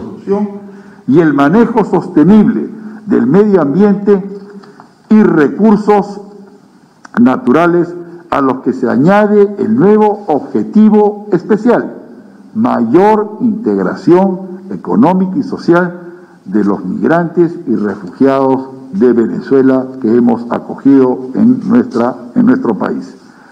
Señoras y señores, el Perú se encuentra comprometido con la consecución de los objetivos del desarrollo sostenible de la Agenda, de la agenda 2030, los ODS para ello es imprescindible un trabajo coordinado entre el gobierno central, los gobiernos regionales y los locales, la academia, la sociedad civil y la empresa privada, que se complementa con el valioso apoyo de la cooperación internacional en base a las prioridades nacionales y con especial atención a las poblaciones más vulnerables. En este contexto, la cooperación técnica internacional que contribuya a la recuperación económica y social y ambiental frente a la COVID-19 es esencial. Específicamente, además de mejorar el nivel de desarrollo de los peruanos y peruanas y de fortalecer las capacidades, nuestra administración pública, la cooperación internacional debe, debe traducirse en resultados concretos y efectivos que coadyuven al cierre de brechas, en especial a favor de los más vulnerables, como los pueblos indígenas y amazónicos y aborígenes. Por ello, valoramos especialmente que la cooperación de USAID se ejecute en Huánuco, Cajamarca, Cusco y Loreto, regiones que presentan los índices de pobreza más elevados en nuestro país. Sea también esta ocasión, señora embajadora, ocasión propicia para destacar el espíritu solidario de los Estados Unidos frente a la academia, frente a la pandemia de la COVID-19 en el Perú. Destaco al respecto la generosa donación de 2 millones de vacunas Pfizer, las que han coadyuvado a la adecuada implementación de nuestro Plan Nacional de Vacunación. A ello se suma la donación de 500 ventiladores mecánicos y otros equipos médicos, cuatro modernos hospitales móviles, la asistencia técnica brindada y, diversos, y diversos proyectos de cooperación ejecutados y en curso. Concluyo, damas y caballeros, reiterando que este nuevo convenio es vivo reflejo del alto nivel de relacionamiento y amistad entre el Perú y los Estados Unidos, siendo también una herramienta para seguir profundizando la articulación entre los sectores involucrados y las regiones beneficiarias con el concurso de esta Cancillería para obtener resultados concretos y eficientes con valor agregado en favor del desarrollo del país, como ya mencioné, de los sectores más vulnerables de nuestra población. Muchas gracias. Bien, es preciso señalar que acompañan al canciller de la República, el director de USAID en el Perú, el señor Jen Thomas. La firma de este convenio ha sido suscrita en presencia de la embajadora de los Estados Unidos en Perú, Lisa Kena, y es preciso señalar que este nuevo objetivo está dirigido también a una mayor integración económica social de los migrantes y refugiados de Venezuela. 321 millones de dólares, de los cuales 171 millones serán asignados al programa bilateral y 150 millones al programa regional. El tiempo está cerca. En el juicio intelectual de Dios para esta generación, para este mundo, el Divino Padre Eterno, en los títulos del libro Lo que vendrá, advierte, título 3536, en la prueba de la vida surgieron los mandatarios entreguistas que entregaron lo que no era de ellos. Esta extraña entrega incluía una extraña ayuda de parte de la bestia, Dentro de esta ayuda se incluía el acuerdo tácito de no unificar a los pueblos, porque con la división de los pueblos a nivel planetario es que la bestia logró enriquecerse por falta de, filosofía planetaria, la bestia cayó en su propia debilidad y su propio desvirtuamiento lo fue por un extraño exceso de libertinaje, escrito por el primogénito solar, Alfa y Omega.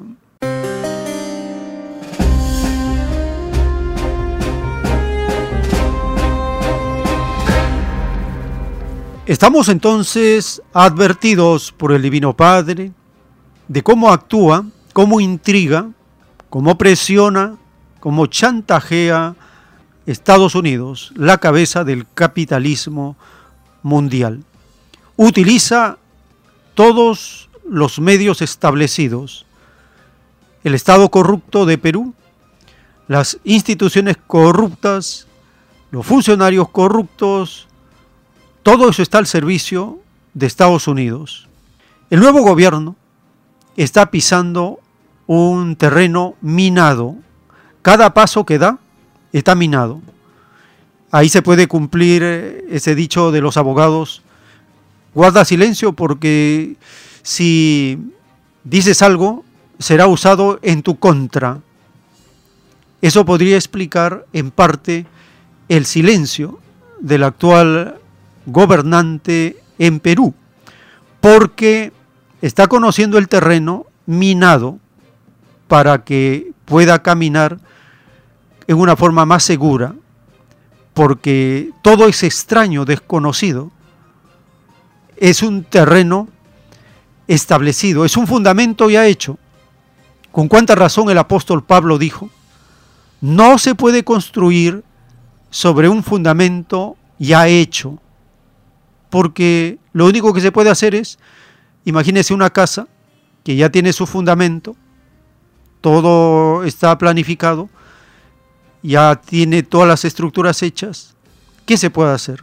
Llega un nuevo inquilino, lo único que puede hacer es cambiar el color de las paredes, cambiar la decoración, pero la base no la puede mover, ya está hecha. Así es el nuevo gobierno. Sobre un fundamento ya hecho, está tratando de hacer algunas cosas. Pero la advertencia es clarísima. Este acuerdo intrigante incluye la orden tácita, sobreentendida, que no se debe unificar con ningún pueblo. Entonces es una ayuda condicionada, interesada. Hace poco participó el gobernante actual con la embajadora de Estados Unidos para agradecer la donación de cuatro hospitales de campaña para que las Fuerzas Armadas puedan tener esta provisión para emergencias sanitarias o de la naturaleza.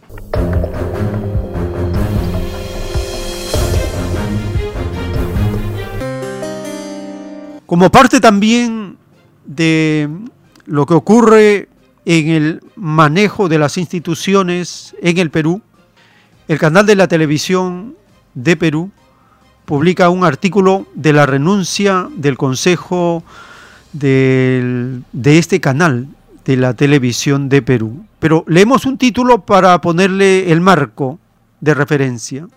En el libro Lo que vendrá está escrito el título de un rollo telepático dictado por el Divino Padre Eterno, el título 966. Todo llamado locutor, surgido en el extraño sistema de vida del oro, que le hizo extraña propaganda al extraño capitalismo, no entrarán al reino de los cielos, ni ninguno ha entrado. Los tales perpetuaron en millones de mentes la ilusión en lo efímero, extendieron el reinado de Satanás, que en este mundo tomó la extraña forma de un extraño sistema de vida no escrito en el reino del Padre, escrito por el primogénito solar, Alfa y Omega.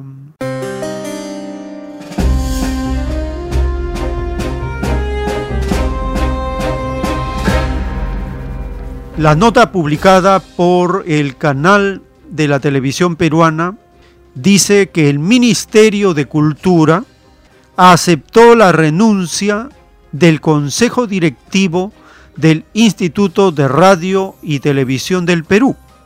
Han renunciado, pero pareciera que el ministro de Cultura, así como le pidió la renuncia al director de la Biblioteca Nacional, esto se va a confirmar pronto, si también les ha pedido la renuncia al consejo directivo de los derechistas que estaban en el mando de este canal de radio y televisión de Perú.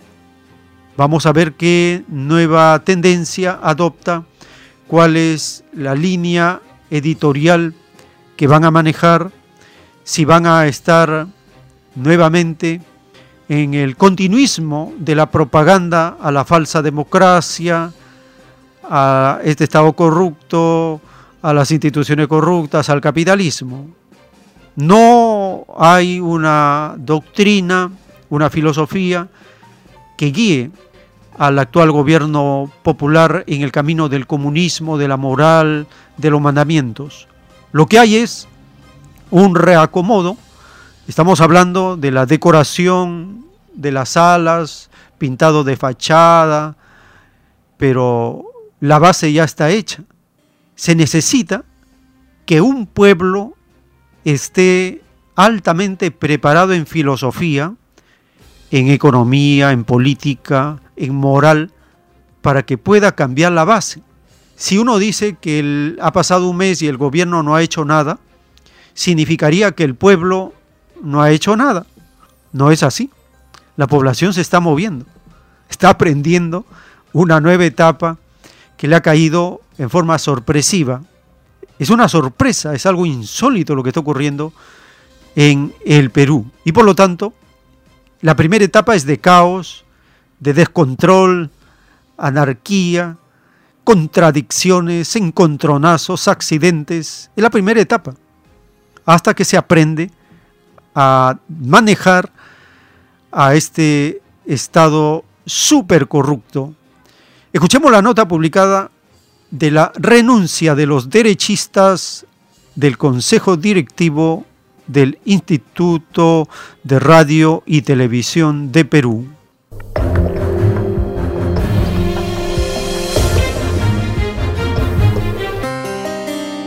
Y novedades respecto a la presidencia ejecutiva del Instituto de Radio y Televisión del Perú. Ha sido publicada en el diario oficial del peruano una resolución que eh, señala ya el cambio correspondiente. Tenemos ahí en pantalla precisamente la resolución que señala lo siguiente. Vamos a... Se acepta básicamente, Jorge, la renuncia del presidente ejecutivo y de los miembros del Consejo Directivo del IRTP y encargan funciones de la presidencia ejecutiva. Eh, finalmente, vamos a dar cuenta en estos momentos. Tenemos precisamente el nombre de la eh, Nobel Presidenta Ejecutiva del IRTP, Rosa Esther García More, es la que asume desde este momento, según la resolución publicada en el diario oficial El Peruano, eh, la presidencia ejecutiva y se le da las gracias a Eduardo Fernando Guzmán Iturbe, que hasta hace solamente unas horas, ahí lo tenemos en pantalla, fue el presidente ejecutivo de esta institución. Así es. Bueno. Se le agradece a Eduardo Guzmán también por todos estos años al frente del IRTP, por su gestión, así que vienen eh, también nuevas eh, jefaturas. El tiempo está cerca. Muy bien, llegamos nuevamente a otro segmento para las llamadas telefónicas, su participación en este espacio. Teléfonos en cabina 471 1898. Y el otro número, tome nota, 681 1152 471 1898 y 681 1152. Tenemos una comunicación. Aló, Buenos días, hermano. Buenos días, hermano. Llama Irma de Lima Norte. Adelante, hermana, le escuchamos. hermano, peligrosísimo que se haya firmado este convenio de USAID que hace muchos años viene ya funcionando en el Perú. Es una ONG de, de USA, USA, USAID. Y es un organismo de intromisión, más que de ayuda, es de intromisión en todo lo que los pueblos pequeños, medianos del interior del país avancen, retrocedan, ellos están ahí siendo ojos y oídos. Es una arma de, de del Servicio de Inteligencia Norteamericana, de la CIA. Entonces, hermano, es peligrosísimo. Y es peligrosa también la, quietud eh, de nuestro gobernante. Eh, está dejando, dejando que se filtren muchas instituciones eh, totalmente letales contra el pueblo peruano. Debemos tener mucho cuidado. Ahora que sabemos que en Cajamarca en Huánuco, en el Cusco, en Puno sobre todo, hay inmensas, inmensos yacimientos de litio. ¿En qué sirve? usan el litio. Lo usan para, eh, eh, eh, para fabricar los, celulares, las computadoras, las baterías de, de, las baterías de los carros finos. O sea, es un metal muy precioso. Además, también utilizado en medicina con fines de estabilidad emocional, etcétera, ¿no?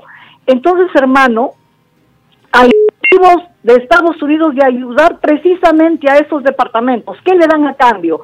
Plastiquitos para sus techos, alguna que otra medicina para la malaria, pequeñeces, pequeñeces, pero tienen sus tentáculos ahí, le obligan a la gente a que usen transgénicos, transgénicos, semillas este mm, eh, eh, híbridas, abonos que tienen que tienen semilla, semilla de, de mala hierba y luego la Bayer vende justamente el, el, el herbicida para contrarrestar a la mala hierba.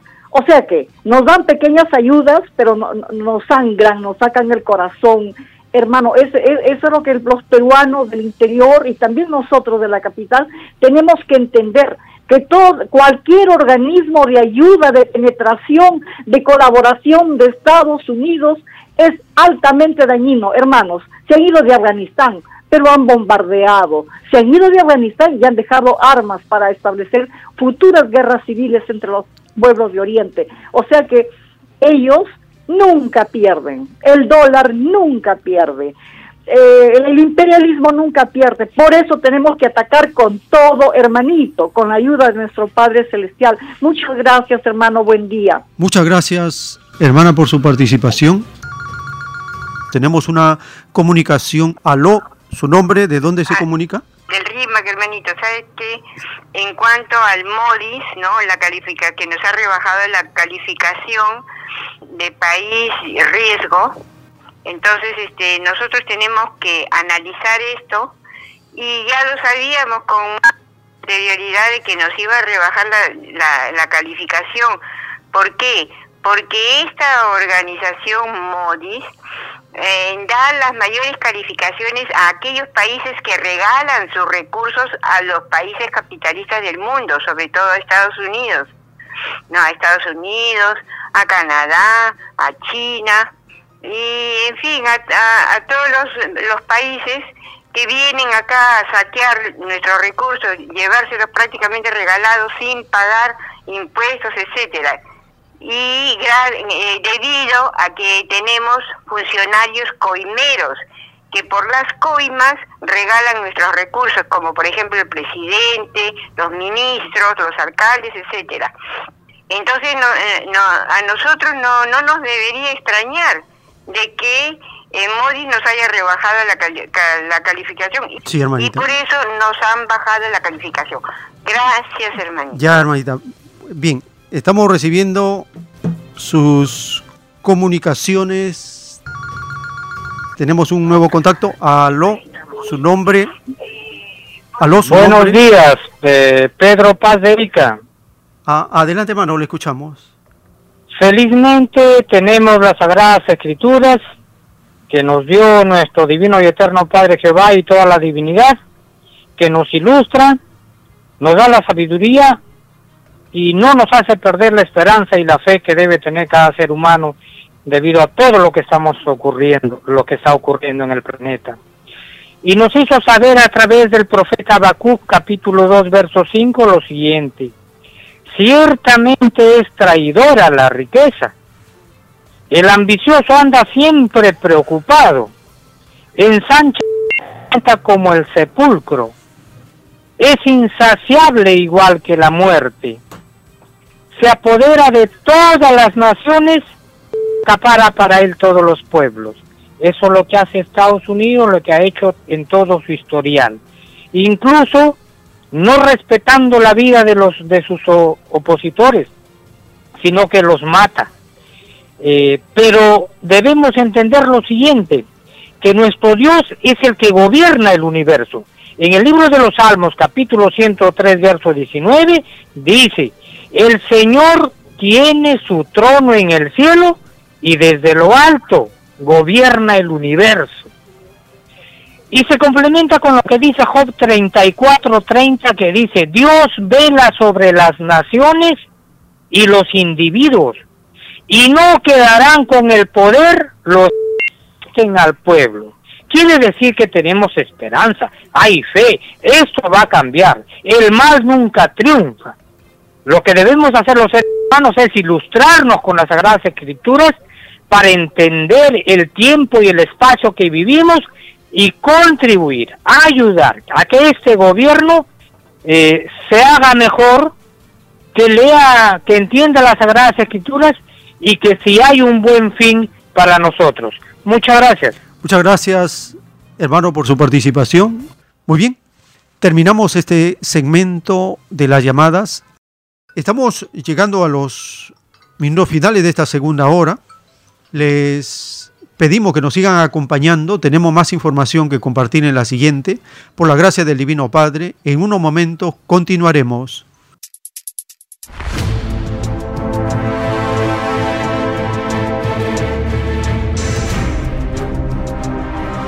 El tiempo está cerca.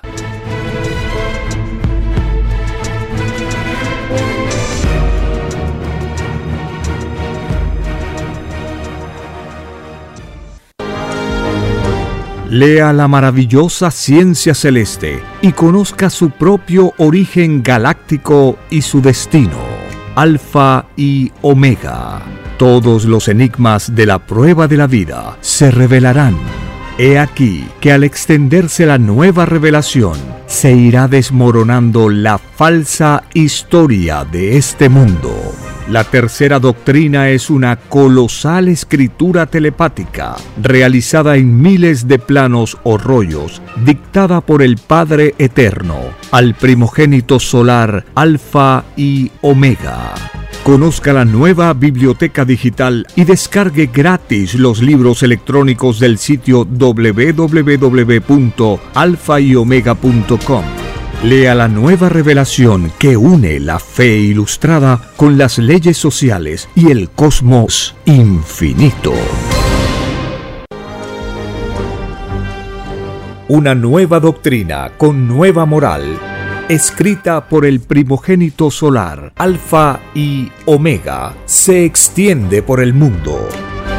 El cambio de costumbres provocará la caída del sistema de vida, de las leyes del oro. La desigualdad, la injusticia, la corrupción y la explotación dejan de serlo cuando todos los seres humanos no las aceptan ni las permiten. Conozca lo que vendrá para aprender a gobernarnos a nosotros mismos.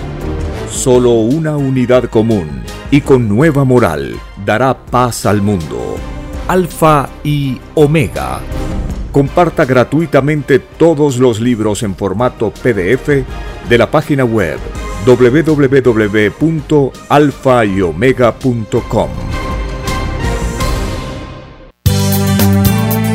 Es Radio Cielo una nueva era de la radio en el Perú. Programación de avanzada para todos. Es Radio Cielo.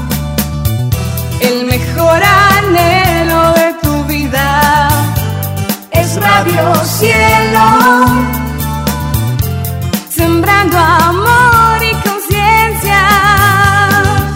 Es Radio Cielo Ahora, tu radio favorita, Cielo, llega a todo el mundo. Visítanos e interactúa con todos tus conductores de la variedad de programas que ofrece tu radio Cielo. Radio Cielo en la red. Ingresa a la www.radiocielo.com.pe y desde tu teléfono móvil, interactúa con nosotros.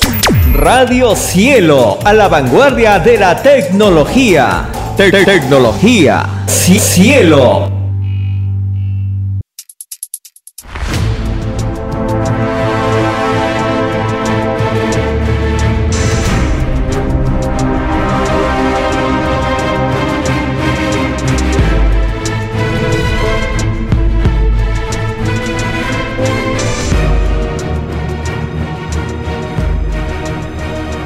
Porque los acontecimientos de la prueba de la vida no se detienen.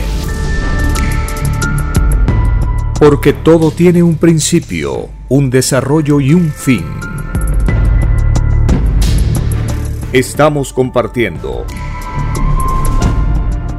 El tiempo está cerca. Una gran oportunidad para cambiar nuestros destinos y la vida. El cambio de costumbres provocará la caída del sistema de vida, de las leyes del oro. Los acontecimientos le salen al encuentro a las criaturas. Una nueva revelación, escrita por el primogénito solar, Alfa y Omega, se extiende por el mundo. Ciencia celeste, nueva moral, filosofía común, justicia divina. El tiempo está cerca.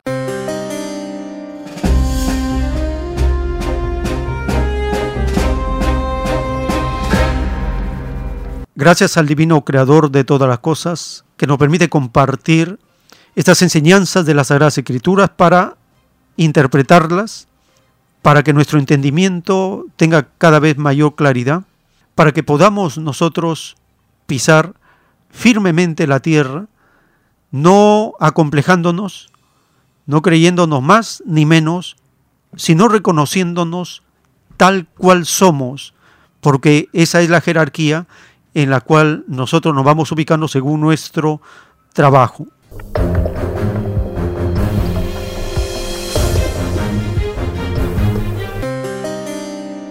El Divino Padre Eterno nos permite estudiar, comparar, experimentar todo lo que en la Tierra se puede conocer. En la Tierra no existe todo, existe una parte de las cosas que hay en el universo.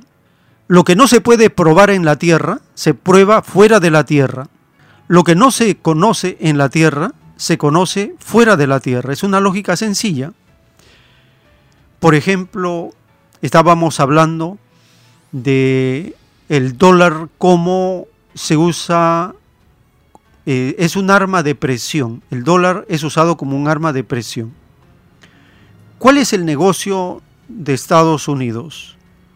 Su negocio es imprimir dólares. Si usted en internet escribe cuánto cuesta fabricar un dólar, ahí le va a salir una información precisa. Por ejemplo, para hacer un billete de 100 dólares cuesta 12.6 centavos de dólar. Imaginemos. En el Perú 100 dólares serían 400 soles. ¿Cuánto cuesta producir ese billete de 100 dólares? 5 soles. Estados Unidos gasta 5 soles, imprime un billete de 100 dólares que cuesta 400 soles. Es una ganancia fabulosa que obtiene Estados Unidos. Ahí descuenta comisiones para el Banco Central de Reserva de cada nación. Le da una comisión para el BCR del Perú.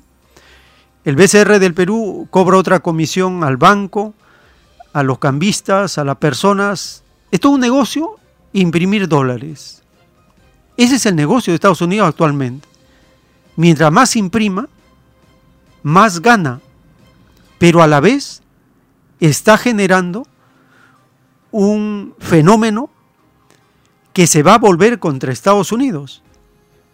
¿Qué pasó cuando el suicida en el Perú García, en su gobierno, imprimió cantidad de soles? Se produjo la hiperinflación. ¿Por qué Estados Unidos está al acecho de una hiperinflación? Porque tanto China como Rusia y otros países están disminuyendo sus reservas de dólares, están comprando menos dólares.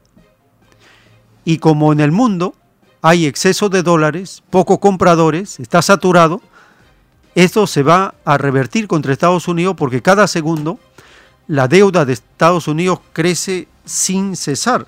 Si en Internet ponemos, por ejemplo, reloj deuda de Estados Unidos, inmediatamente el primer link, el segundo link, nos da la respuesta en vivo. Al 4 de septiembre de 2021, la deuda pública de Estados Unidos supera los 28,7 billones de dólares. 28,7 billones de dólares es la deuda de Estados Unidos. Para comprender, ¿cuánto está debiendo cada ciudadano norteamericano? 86 mil dólares. ¿Cuánto debe cada ciudadano peruano por concepto de deuda externa? Aproximadamente 2.500 dólares. Pero cada norteamericano debe 86 mil dólares por concepto de deuda. Nace un norteamericano, nace con una deuda de 86 mil dólares. Así de dramática es la situación de Estados Unidos. Y a esto hay que sumarle lo que está escrito en los rollos del Cordero de Dios.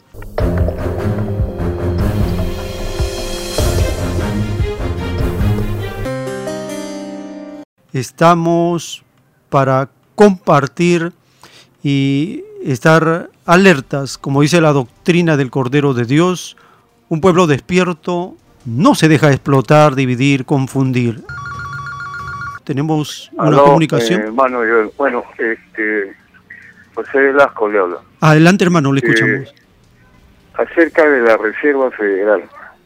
La Reserva Federal se dedica a fabricar dólares. Billones de, dólares son, son repartidos por todo el mundo. Para ello, nombra los presidentes de los bancos centrales de reserva de todas las colonias que tienen el mundo Estados Unidos. Con eso controlan el dólar. Solamente interviene el cuando el dólar se cae, ahí sí, sí interviene el presidente del Banco Central de Reserva preservando que los dólares no se caigan. Toda la vida ha sido así. ¿ah? Eh, eh, el día que caiga el dólar, se cae Estados Unidos. Porque es como tener una imprenta donde usted fabrica billetes sin ningún valor de respaldo. No tiene oro. Y todos los países que ya no quieren trabajar con dólares ¿ah? son atacados por Estados Unidos. Porque no le conviene la caída cae el dólar, cae Estados Unidos. Ellos controlan todo, controlan el, petróleo, controlan los alimentos y por ahí empieza el ataque ¿ah? hacia los países del tercer mundo. En lo que respecta al USAID, es una agencia norteamericana ¿ah? para el desarrollo, ayuda internacional. Pero no, no solamente esa es una fachada, lo que ellos buscan es introducirse para manejar, como dicen algunos eh, eh, oyentes más antes, ¿no? Informante de lo que pasa, aunque ya la embajada norteamericana es la, la, informante. ¿ah? El USAID no desarrolla. El USAID a lo único que se dedica ¿ah? es a regalar limosna. No solamente el USAID, sino todas las entidades que prestan ayuda internacional. El Perú nunca se va a desarrollar con limosna. La limosnería no desarrolla. ¿ah? Lo que desarrolla es el trabajo, la creación de riqueza, empresas productivas. Y esto no lo digo yo, lo dice la teoría del desarrollo, que es parte de la macroeconomía. Para que un país se desarrolle, tiene que ser dueño de sus recursos naturales, tiene que manejarlos eficientemente, empresas del Estado. Y esas utilidades generadas por la explotación de sus recursos naturales deben servir para qué? Para crear mayor trabajo, mejor educación, mejor salud, mejor vivienda, mejores transportes, para mejorar el bienestar de una sociedad. Para eso son las empresas del Estado. ¿ah? Y tienen que y tienen que manejar bien eficientemente. Pero un estado mafioso corrupto podrido jamás va a haber un eficiente manejo de las empresas del estado ¿ah? esa es la verdad. Y la y para acabar este la renuncia del directorio de canal 7 el, eh, eh, eh, la televisión y la radio y, la prensa deberían servir para desarrollar nuestro país, especialmente para divulgar eh, nuestra cultura, ¿ah? para transmitir la educación. La educación es el transporte de nuestra cultura. Y desgraciadamente nuestra cultura ancestral ha sido intervenida desde que llegaron los invasores ¿ah? en 1532. Nos han hecho creer que somos una raza inferior. Nos han hecho creer que somos, este, tenemos inteligencia inferior. Nos han pisoteado nuestra cultura, nuestro idioma. Nos han tirado al suelo culturalmente. Y nos han hecho sentirnos seres inferiores ante el extranjero. Ese, eso debía ser revertido a través de la radio nacional, ¿no? Radio del Estado, eh, televisión del Estado, prensa del Estado, que debería cambiar su, su dirección. Sí, Eh, eso sería todo. Muchas gracias, este, hermano Joel. Ya será toda la oportunidad. Muchas gracias por sus aportes. Terminamos este segmento.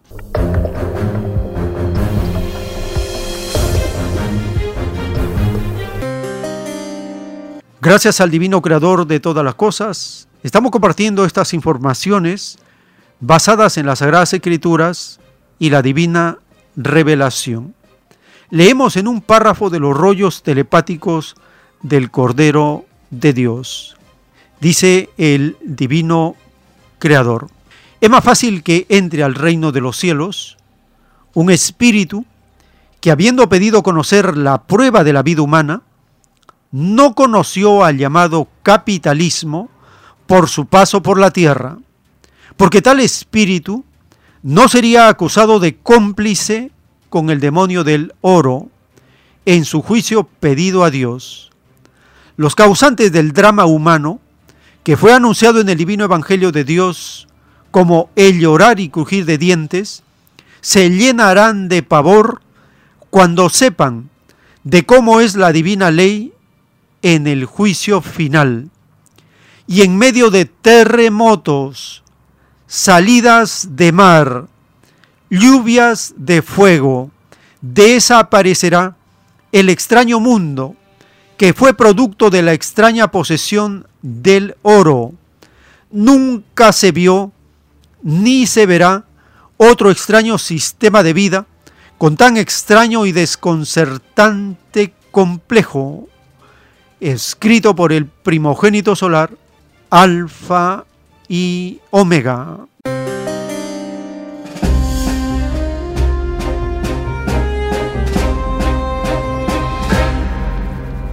Dice el divino creador que el capitalismo desaparece de la tierra en medio de terremotos, salidas de mar, lluvias de fuego. Así desaparece el capitalismo de la tierra. Compartimos las últimas noticias, cuyos titulares dicen, algo está pasando en la tierra, nunca se ha visto cosa igual. Todo el planeta está conmocionado por la naturaleza. Y el informe que viene desde Nueva York, la lluvia convirtió a las casas de la costa este en trampas mortales.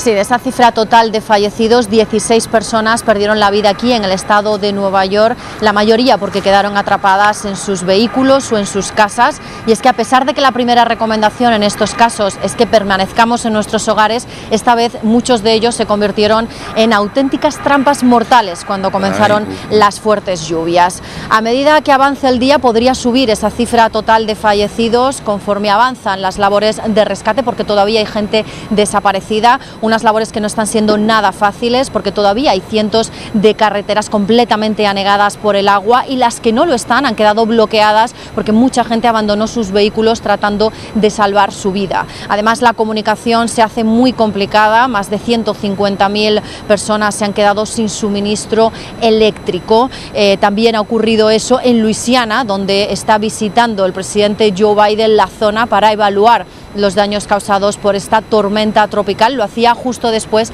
de aprobar el estado de emergencia en Nueva York y en Nueva Jersey, algo que permite a estos estados acceder cuanto antes a la ayuda federal, porque los destrozos son muchos y muy cuantiosos. Para que os hagáis una idea, solamente en Pensilvania y en Nueva Jersey tocaron tierra siete tornados. Uno de ellos arrasó con 20 casas. Y este es el balance de lo que se considera ya el quinto huracán más dañino de la historia de Estados Unidos.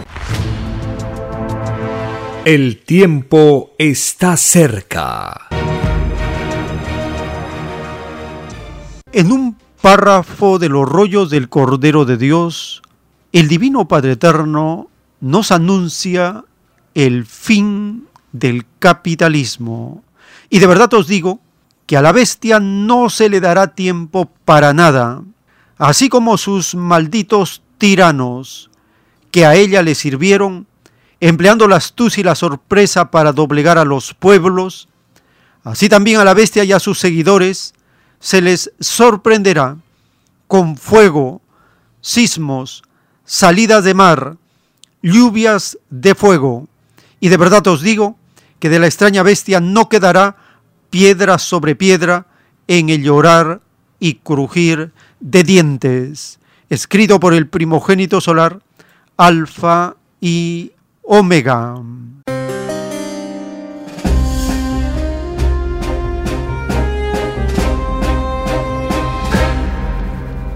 Estamos compartiendo el juicio de la naturaleza a este extraño sistema de vida del mundo materialista. La siguiente nota, publicada, dice que la devastación causada por el huracán Aida se deja ver desde un extremo al otro en la costa este de Estados Unidos.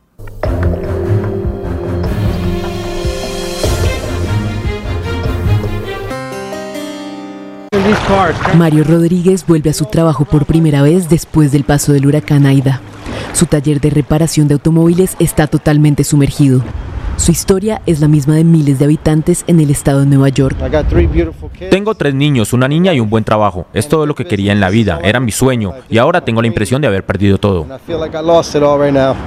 Este es catalogado como un evento meteorológico histórico. En la Gran Manzana, por ejemplo, se rompieron los récords registrados hace solo unos días con las fuertes lluvias descargadas por la tormenta Henry, dejando un máximo histórico de 80 milímetros de agua sobre el Central Park. La nueva gobernadora del estado de Nueva York dijo que cerca de 20 millones de habitantes podrían verse afectados.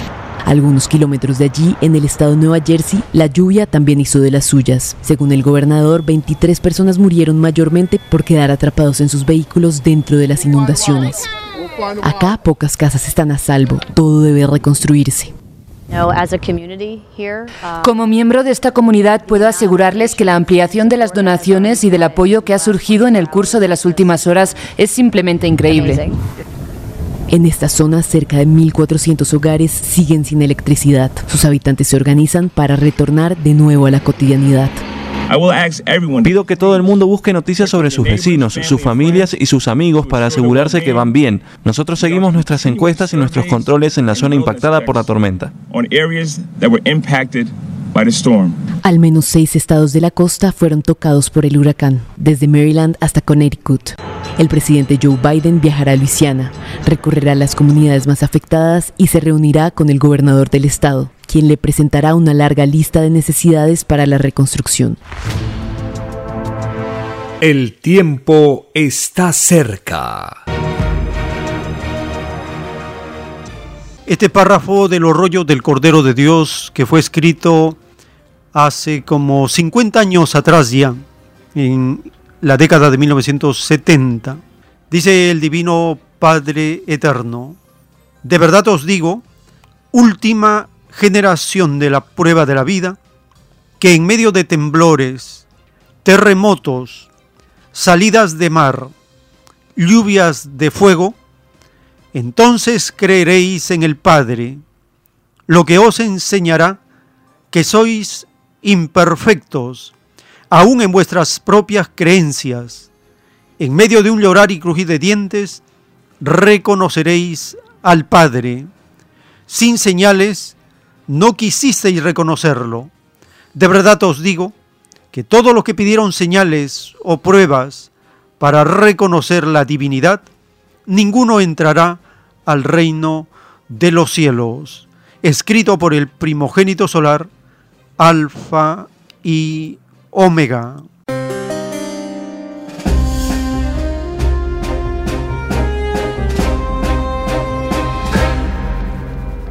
Hace como 50 años fue publicado, fue escrito este rollo, esta profecía del final de la última generación de la prueba de la vida y se publica un informe. Los desastres climáticos a nivel global se quintuplicaron en los últimos 50 años.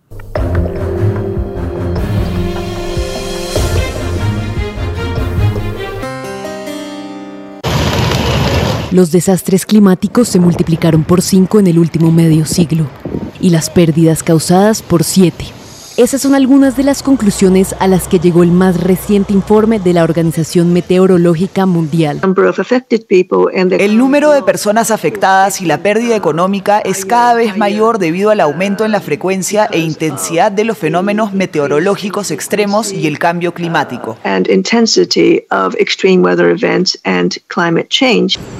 A pesar de que el panorama que plantea el documento es alarmante, la ONU resaltó la importancia de los avances tecnológicos para la prevención.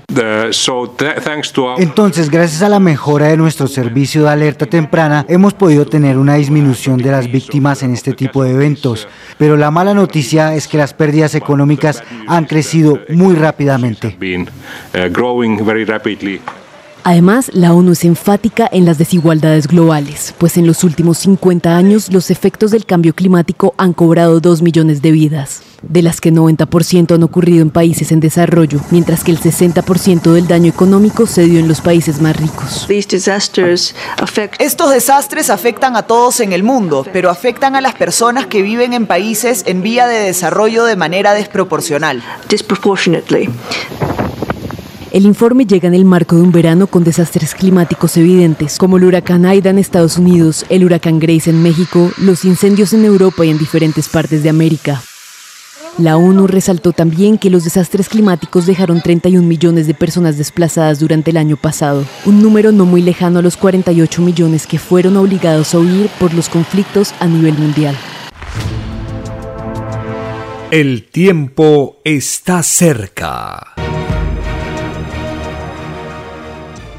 En los rollos telepáticos del Cordero de Dios, del origen del fuego, el Divino Creador nos revela el fuego es una filosofía que transforma y renace. Toda la materia siendo de origen solar se transforma en materia, sin perder el magnetismo de su cohesión molecular. El fuego está representado en los mismos elementos de la naturaleza y toda forma material es un foco de fuego. Cuando un objeto material es consumido por el fuego, lo que ocurre en sus moléculas es algo fascinante. Cada molécula es un mundo dentro del objeto y este representa para la molécula una galaxia. Las moléculas son criaturas vivientes y viven el cosmos microscópico. Ellas ven escenas de su propio infinito, tal como las veis vosotros en vuestra dimensión. Lo de arriba es igual a lo de abajo. Y cuando el fuego consume a la galaxia objeto, lo que allí está ocurriendo es un juicio final y todos son consumidos por la pureza del fuego. Allí se ven escenas desgarradoras. Sus criaturas ven llegar el fin y sus conciencias repasan el cumplimiento de sus leyes y ven al fuego que todo lo arrasa como un infinito sol, es decir, que en todo instante están ocurriendo juicios finales en vuestro mundo. Vosotros no sois exclusivos en nada, ni en los juicios finales. Nadie es exclusivo, porque todos son iguales ante Dios. Esta igualdad representa la armonía en los mundos de la luz, el equilibrio en cada uno, en la materia y el espíritu. Y cuando presenciáis cataclismos y catástrofes, son pruebas materiales pedidas por las moléculas y aprobadas por los espíritus que experimentan tales hechos. Todo se concede en el reino, tanto a la materia como al espíritu. Nadie es desheredado y todo incendio o prueba con el fuego es prueba pedida en el reino. De los mismos elementos de la naturaleza sale el vehículo de toda justicia, escrito por el primogénito solar, Alfa y Omega.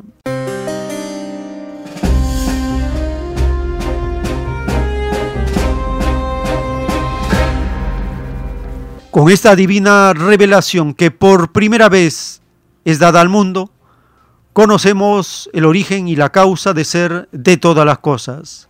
Los incendios, su relación con los pedidos de todas las criaturas que se ven afectadas por incendios, por cataclismos, por catástrofes.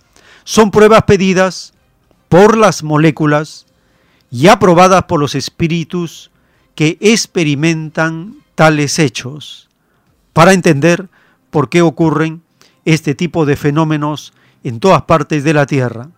Cerca a nosotros, en la Amazonía y en la zona de Bolivia, nuevamente hay incendios en esta temporada. Hace algunos meses compartimos un documento, una entrevista realizada por Alfredo Jalife a un científico del rebaño de México. Él lleva décadas estudiando la relación que existe entre los incendios y las epidemias que están relacionadas con la vía respiratoria, con los pulmones, con las gripes, la influenza y ahora con la molécula del SARS-CoV-1, SARS-CoV-2 y todos los coronavirus que se van conociendo.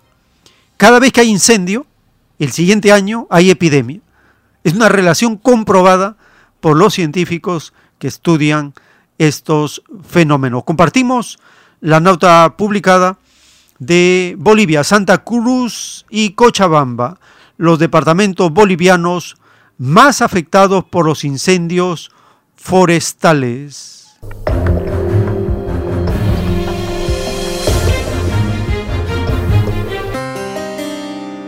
Tras un corto respiro, las llamas vuelven a arder en Bolivia, arrasando con varias áreas protegidas y ecosistemas diversos como el de la Chiquitanía, del Pantanal y bosques de la Amazonía. Los departamentos de Santa Cruz y de Cochabamba fueron los más afectados. A todos los bomberos, sepan que el pueblo cruceño está agradecido por el trabajo, compromiso y esfuerzo que realizan para combatir el fuego y protegernos de los incendios. Gracias por su heroica labor. Los daños para la flora y la fauna son incalculables. En Roboré, en el departamento de Santa Cruz, se instaló un refugio para animales, pero para algunos como estos dos jaguares la ayuda ha llegado demasiado tarde, mientras que un tejón que se encontraba sediento en su hábitat devastado fue rescatado por unos bomberos voluntarios. Vamos a ver a su hábitat, estaba con mucha sed, le hemos dado eh, que beber también, vamos a verlo con, con, con la naturaleza, lo que queda de la naturaleza que ha sido devastada en esta zona. Bueno, pedimos a todos protección para los animales también. Las llamas suelen ser iniciadas por agricultores y ganaderos que buscan aumentar el rendimiento de sus tierras, pero debido a las condiciones muy secas y al viento, se salen rápidamente de control. Según la Fundación Amigos de la Naturaleza, de enero a julio al menos 749 mil hectáreas fueron quemadas por incendios en Bolivia, el equivalente de más de mil millones de campos de fútbol. El tiempo está cerca. En las profecías del fin de los tiempos, en Daniel 11, capítulo 22, capítulo 11, verso 22, está escrito, las fuerzas enemigas serán barridas delante de él, como con inundación de aguas, serán del todo destruidos junto con el príncipe del pacto, y después del pacto con él, engañará y subirá, y saldrá vencedor con poca gente. Estos dos versos del hombre despreciable, que se refiere al actual dictador de Estados Unidos, Joe Biden, hay que estar presentes o atentos porque esta profecía está en pleno desarrollo, en pleno cumplimiento. Los pasos que está dando el actual dictador Joe Biden, van en ese sentido, en esa dirección que anuncia la profecía. Las fuerzas enemigas serán barridas delante de él como con inundación de aguas, serán del todo destruidos junto con el príncipe del pacto. Este proceso de cambio delante del dictador Joe Biden en el Asia Central, en la zona de Afganistán. La siguiente nota publicada informa que el dictador Joe Biden declara el fin de una era de misiones de Estados Unidos en Afganistán.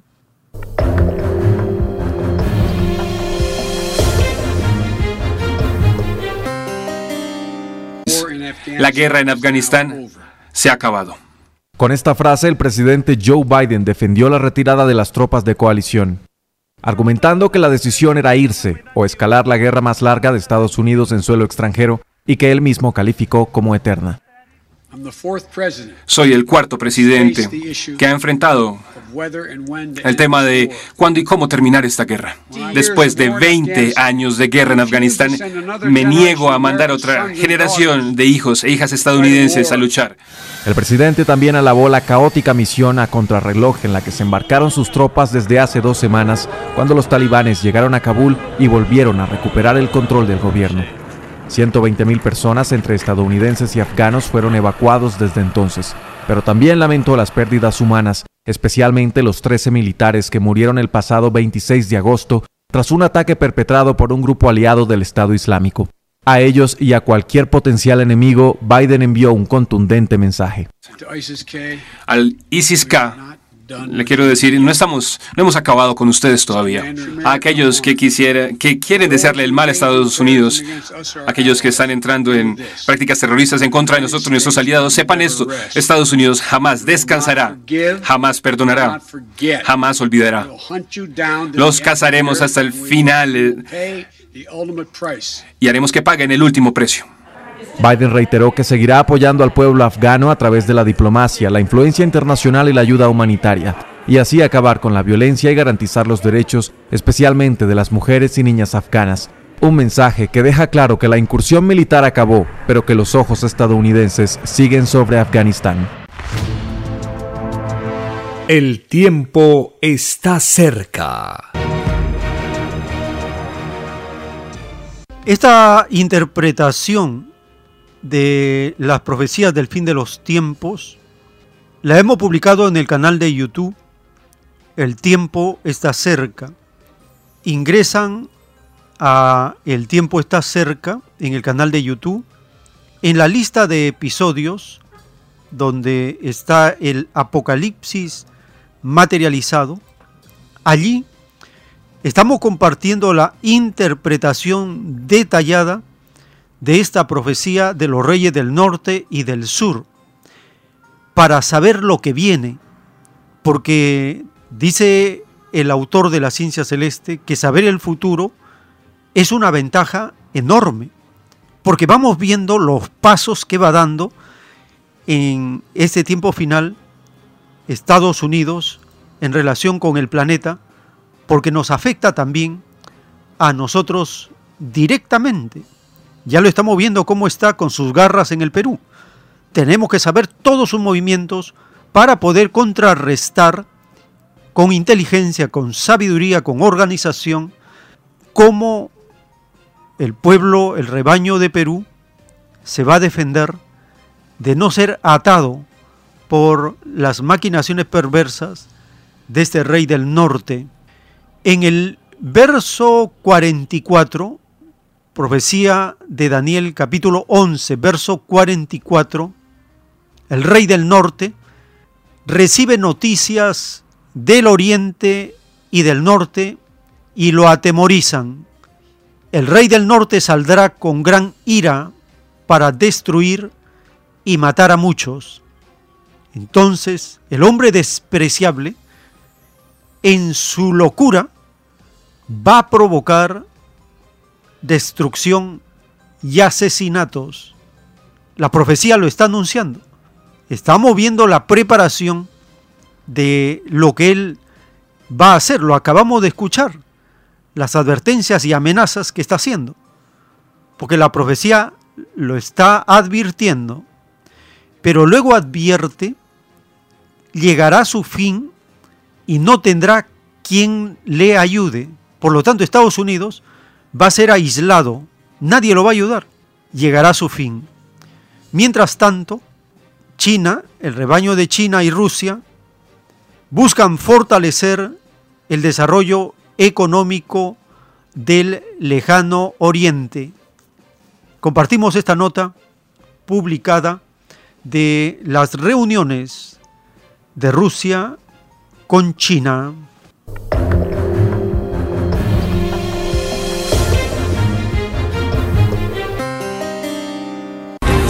Vamos a iniciar revisando lo que sucede en el mundo en el marco del sexto Foro Económico de Oriente ruso. Los presidentes eh, Vladimir Putin y Xi Jinping, tanto de Rusia como de China, han rechazado la politización de las vacunas contra el coronavirus y han hecho un llamado al trabajo conjunto para derrotar la pandemia. Iranzi Peraza es nuestra corresponsal y se encuentra en Beijing, en China, para ampliarnos la información a esta hora. Saludos, Iramsi.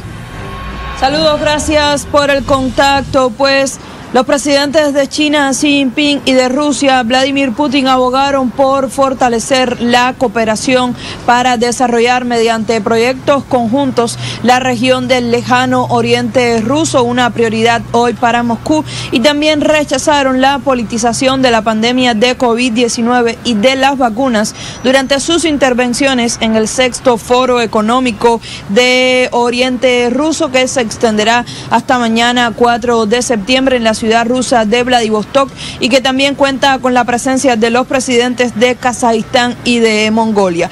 Putin asistió a esta cita de manera presencial, Xi Jinping lo hizo a través de videoconferencia y ambos mandatarios llamaron a unir fuerzas entre toda la comunidad internacional para enfrentar esta pandemia en lugar de promover enfrentamientos. De manera individual, Xi Jinping, por supuesto, llamó a fortalecer las relaciones económicas y comerciales, a impulsar la economía digital, también la lucha conjunta contra el cambio climático y dijo que se debería aprovechar esta oportunidad este foro que se organiza en Rusia para estrechar los nexos de cooperación con esta región del lejano oriente ruso. Precisamente las autoridades de China han dicho que esperan aprovechar esta oportunidad para promover los proyectos de intercambio comercial y la cooperación en sectores como la producción, también la agricultura, la infraestructura los productos químicos al tiempo que buscan alentar a sus empresas para que inviertan en esta región a la cual Moscú le está dando un valor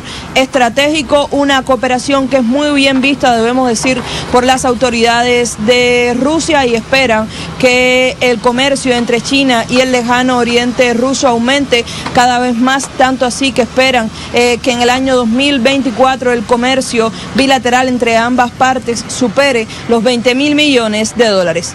Pues hasta aquí toda la información. Nosotros, por supuesto, seguiremos al tanto de todos los detalles. Muchísimas gracias, Iranzi Peraza, nuestra corresponsal en Beijing y en China. El tiempo está cerca. Dice el Divino Padre Eterno que la moral está en la determinación de todas las acciones humanas.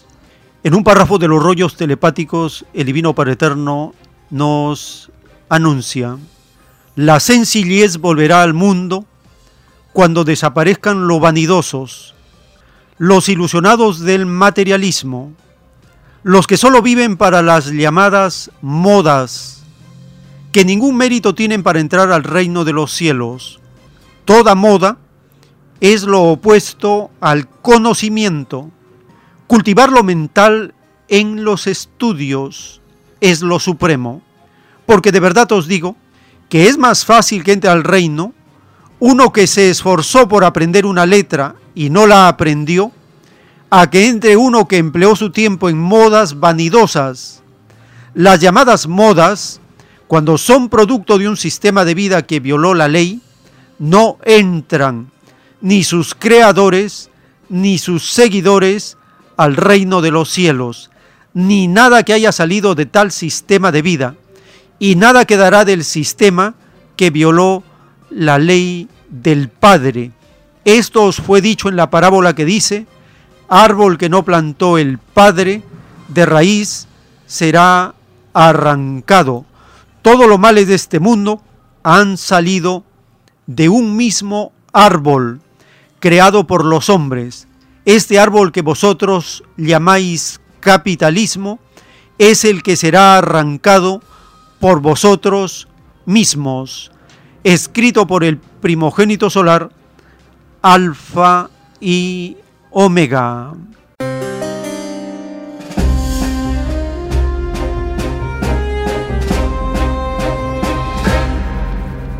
El divino creador nos dice que el dedicar el tiempo a las modas es lo opuesto al conocimiento. Cultivar lo mental en los estudios es lo supremo. La sencillez volverá al mundo cuando desaparezcan los vanidosos. RT publica una nota, un informe de la gravedad de la moda capitalista en los continentes, en las naciones del tercer mundo, y el informe está relacionado con el drama que están padeciendo varias naciones del África.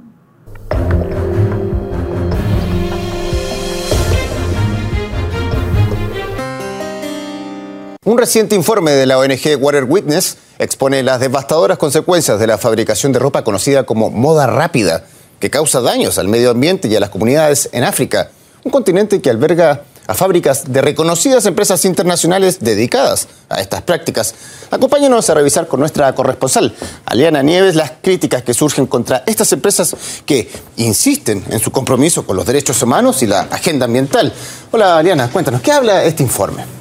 Hola, ¿qué tal Pablo? Así es, habla, pone la atención sobre compañías que están dañando gravemente el medio ambiente, están desvistiendo al planeta, se pudiera decir metafóricamente, sí, ambientalmente hablando. Vamos a ver algunas naciones que sufren específicamente este flagelo, muchas de ellas están ubicadas en el continente africano. Y es que según esta compañía se está virtiendo sobre muchos de los ríos, eh, pues elementos, sustancias contaminantes, blanqueadores, colorantes y otro tipo de productos que están eh, pues causando una gran polución en naciones como Etiopía, Tanzania, Lesoto, Madagascar eh, y Mauricio. Ahora, las comunidades que viven alrededor de estos puntos geográficos también se están quejando porque no pueden acceder al agua potable, por lo cual esto está repercutiendo directamente en la calidad de vida eh, de las personas. Hablamos de que son muchos los ríos que están siendo contaminados algunos expertos alertan que este fenómeno puede llegar a ser irreversible. Las sustancias químicas peligrosas se utilizan para producir productos químicos y textiles, incluidos los cancerígenos. También encontramos altos niveles de pH, blanqueador que se usa en la producción textil, en niveles de hasta el 13%, que te quema las manos si las sumerges en el agua.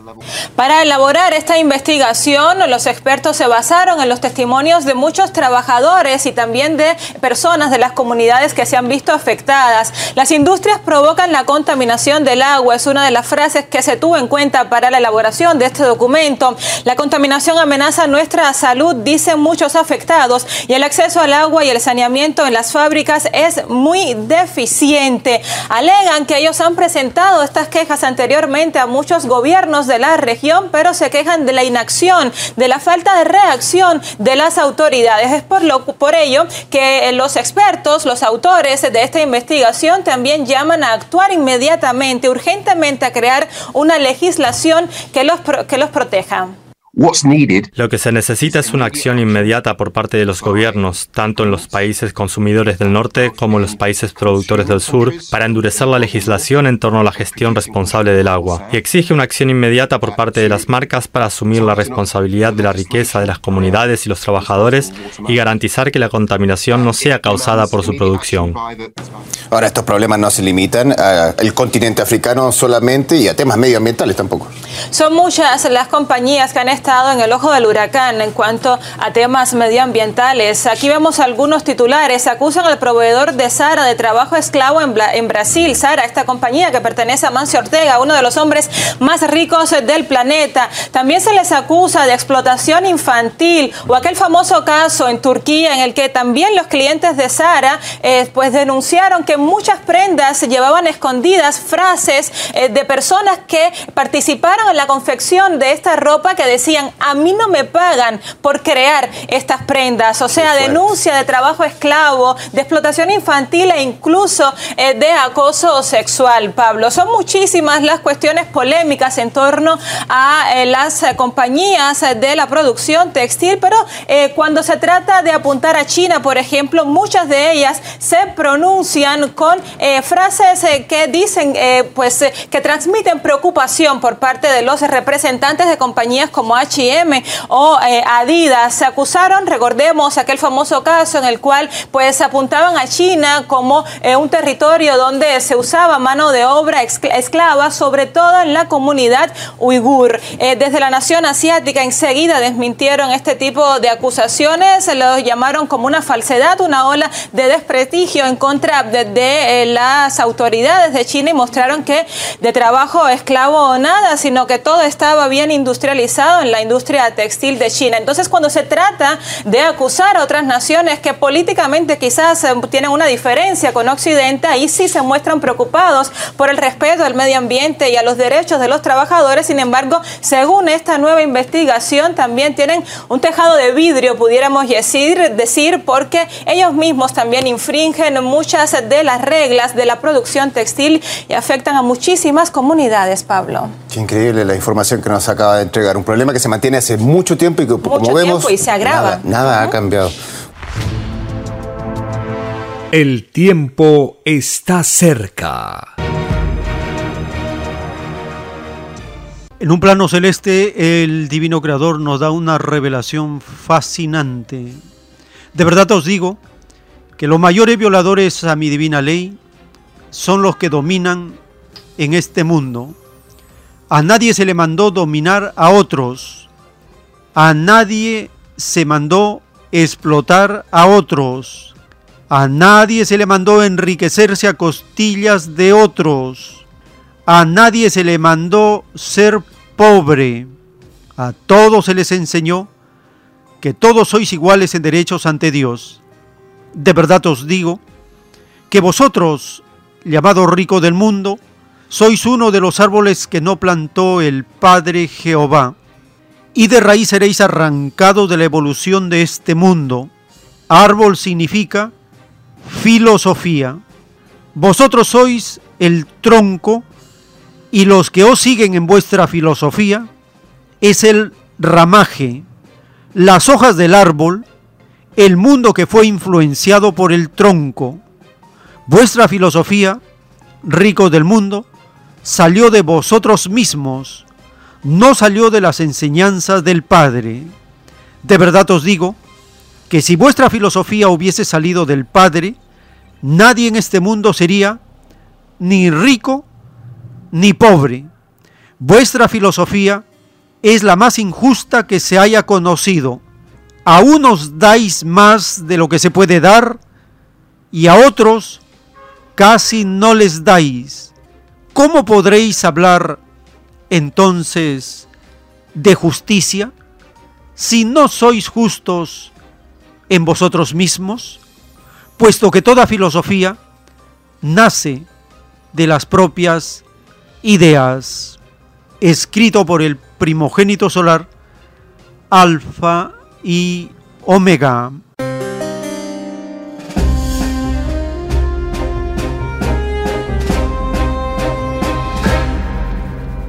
Ahora entendemos mejor qué es lo que significa cuando Cristo dijo, todo árbol que no plantó mi Padre, de raíz será arrancado.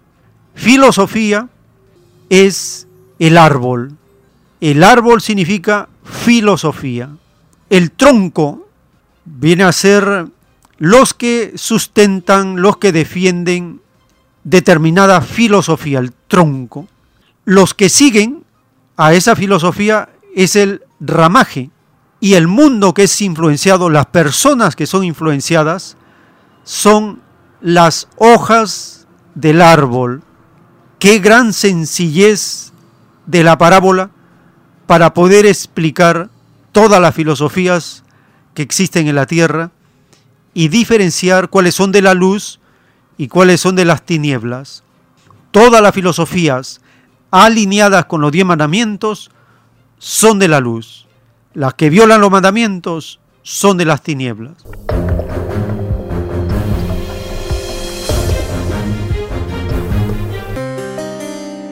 El ministro de Justicia, el abogado Aníbal Torres, utilizó esta comparación, esta alegoría del árbol, para explicar la justicia, las leyes, la constitución. Compartimos este audio de la mm, explicación del abogado Aníbal Torres.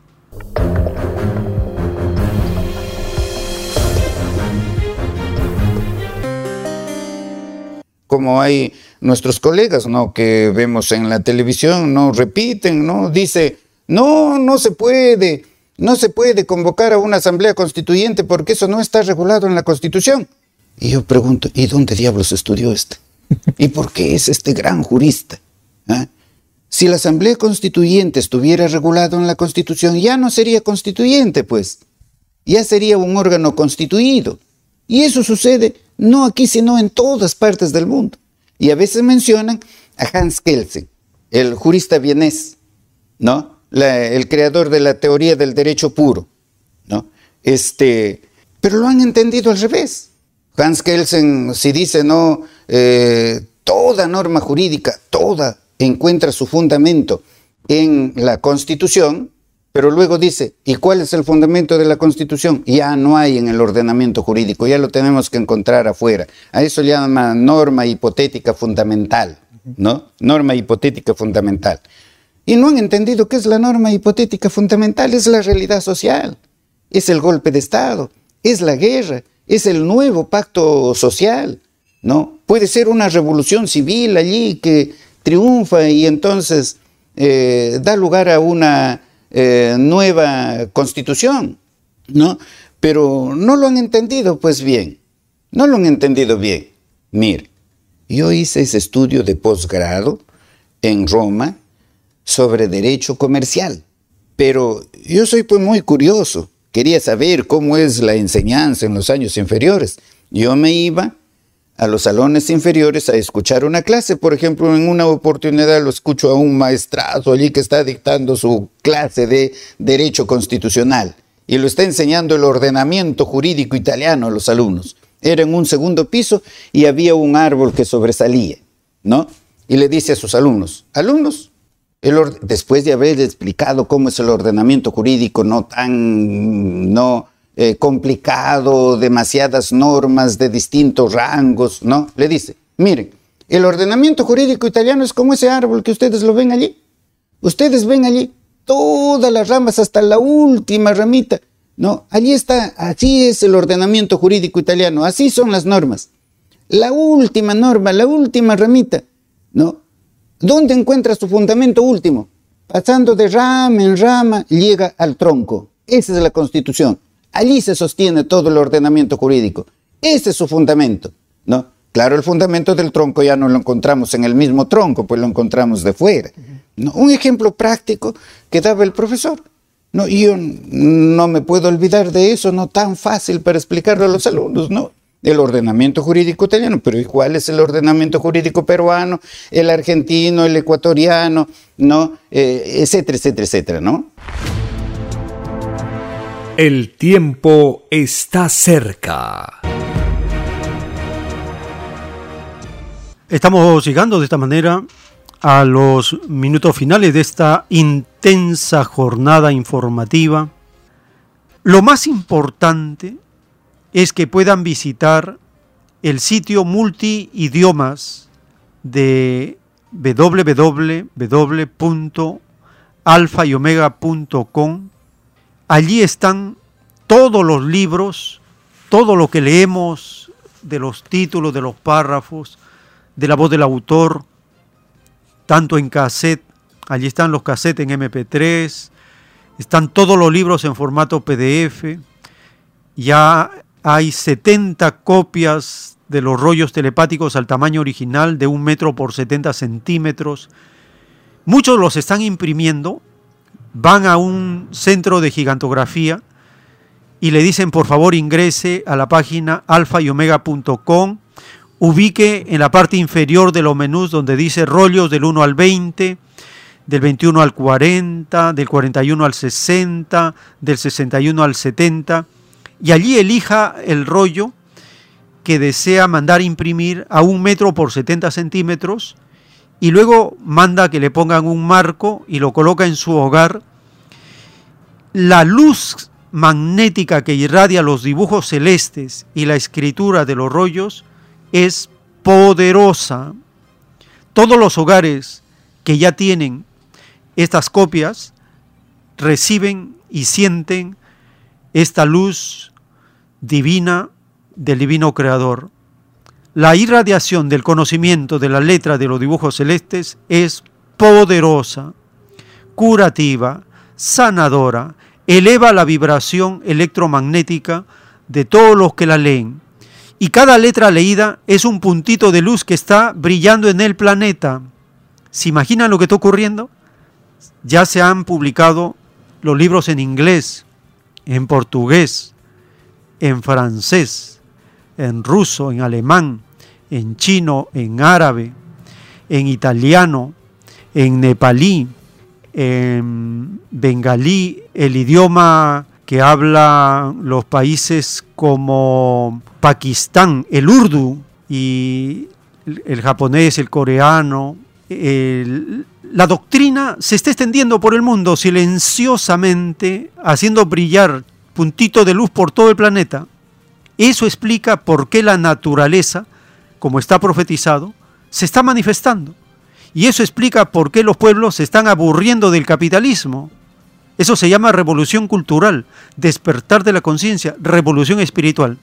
Usted se va a perder esa experiencia especial que estamos viviendo, extraordinaria que estamos viviendo. ¿Por qué se va a perder? ¿Por cómodo, por indiferente? No pierda tiempo. Involúcrese, involucrémonos en la más grande revolución espiritual, leyendo la doctrina del Cordero de Dios, las sagradas escrituras. Con este consejo fraterno, solidario, llegamos al término de esta jornada informativa, agradeciéndoles a toda la familia que nos envían al 934-407-166 sus mensajes, sus aportes, sus pedidos, y así vamos interactuando semana tras semana en estas jornadas informativas. Si el Divino Creador lo permite, hasta una nueva edición.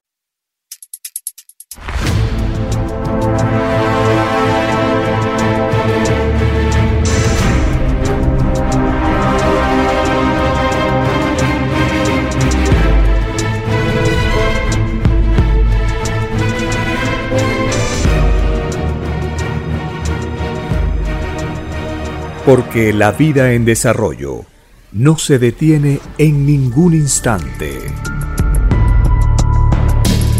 Porque el poder filosófico de las masas encuentra el hilo de la ley común de la naturaleza.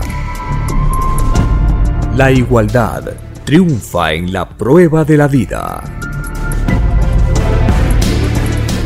Por el principio de un nuevo amanecer en la historia humana, hemos presentado El tiempo está cerca.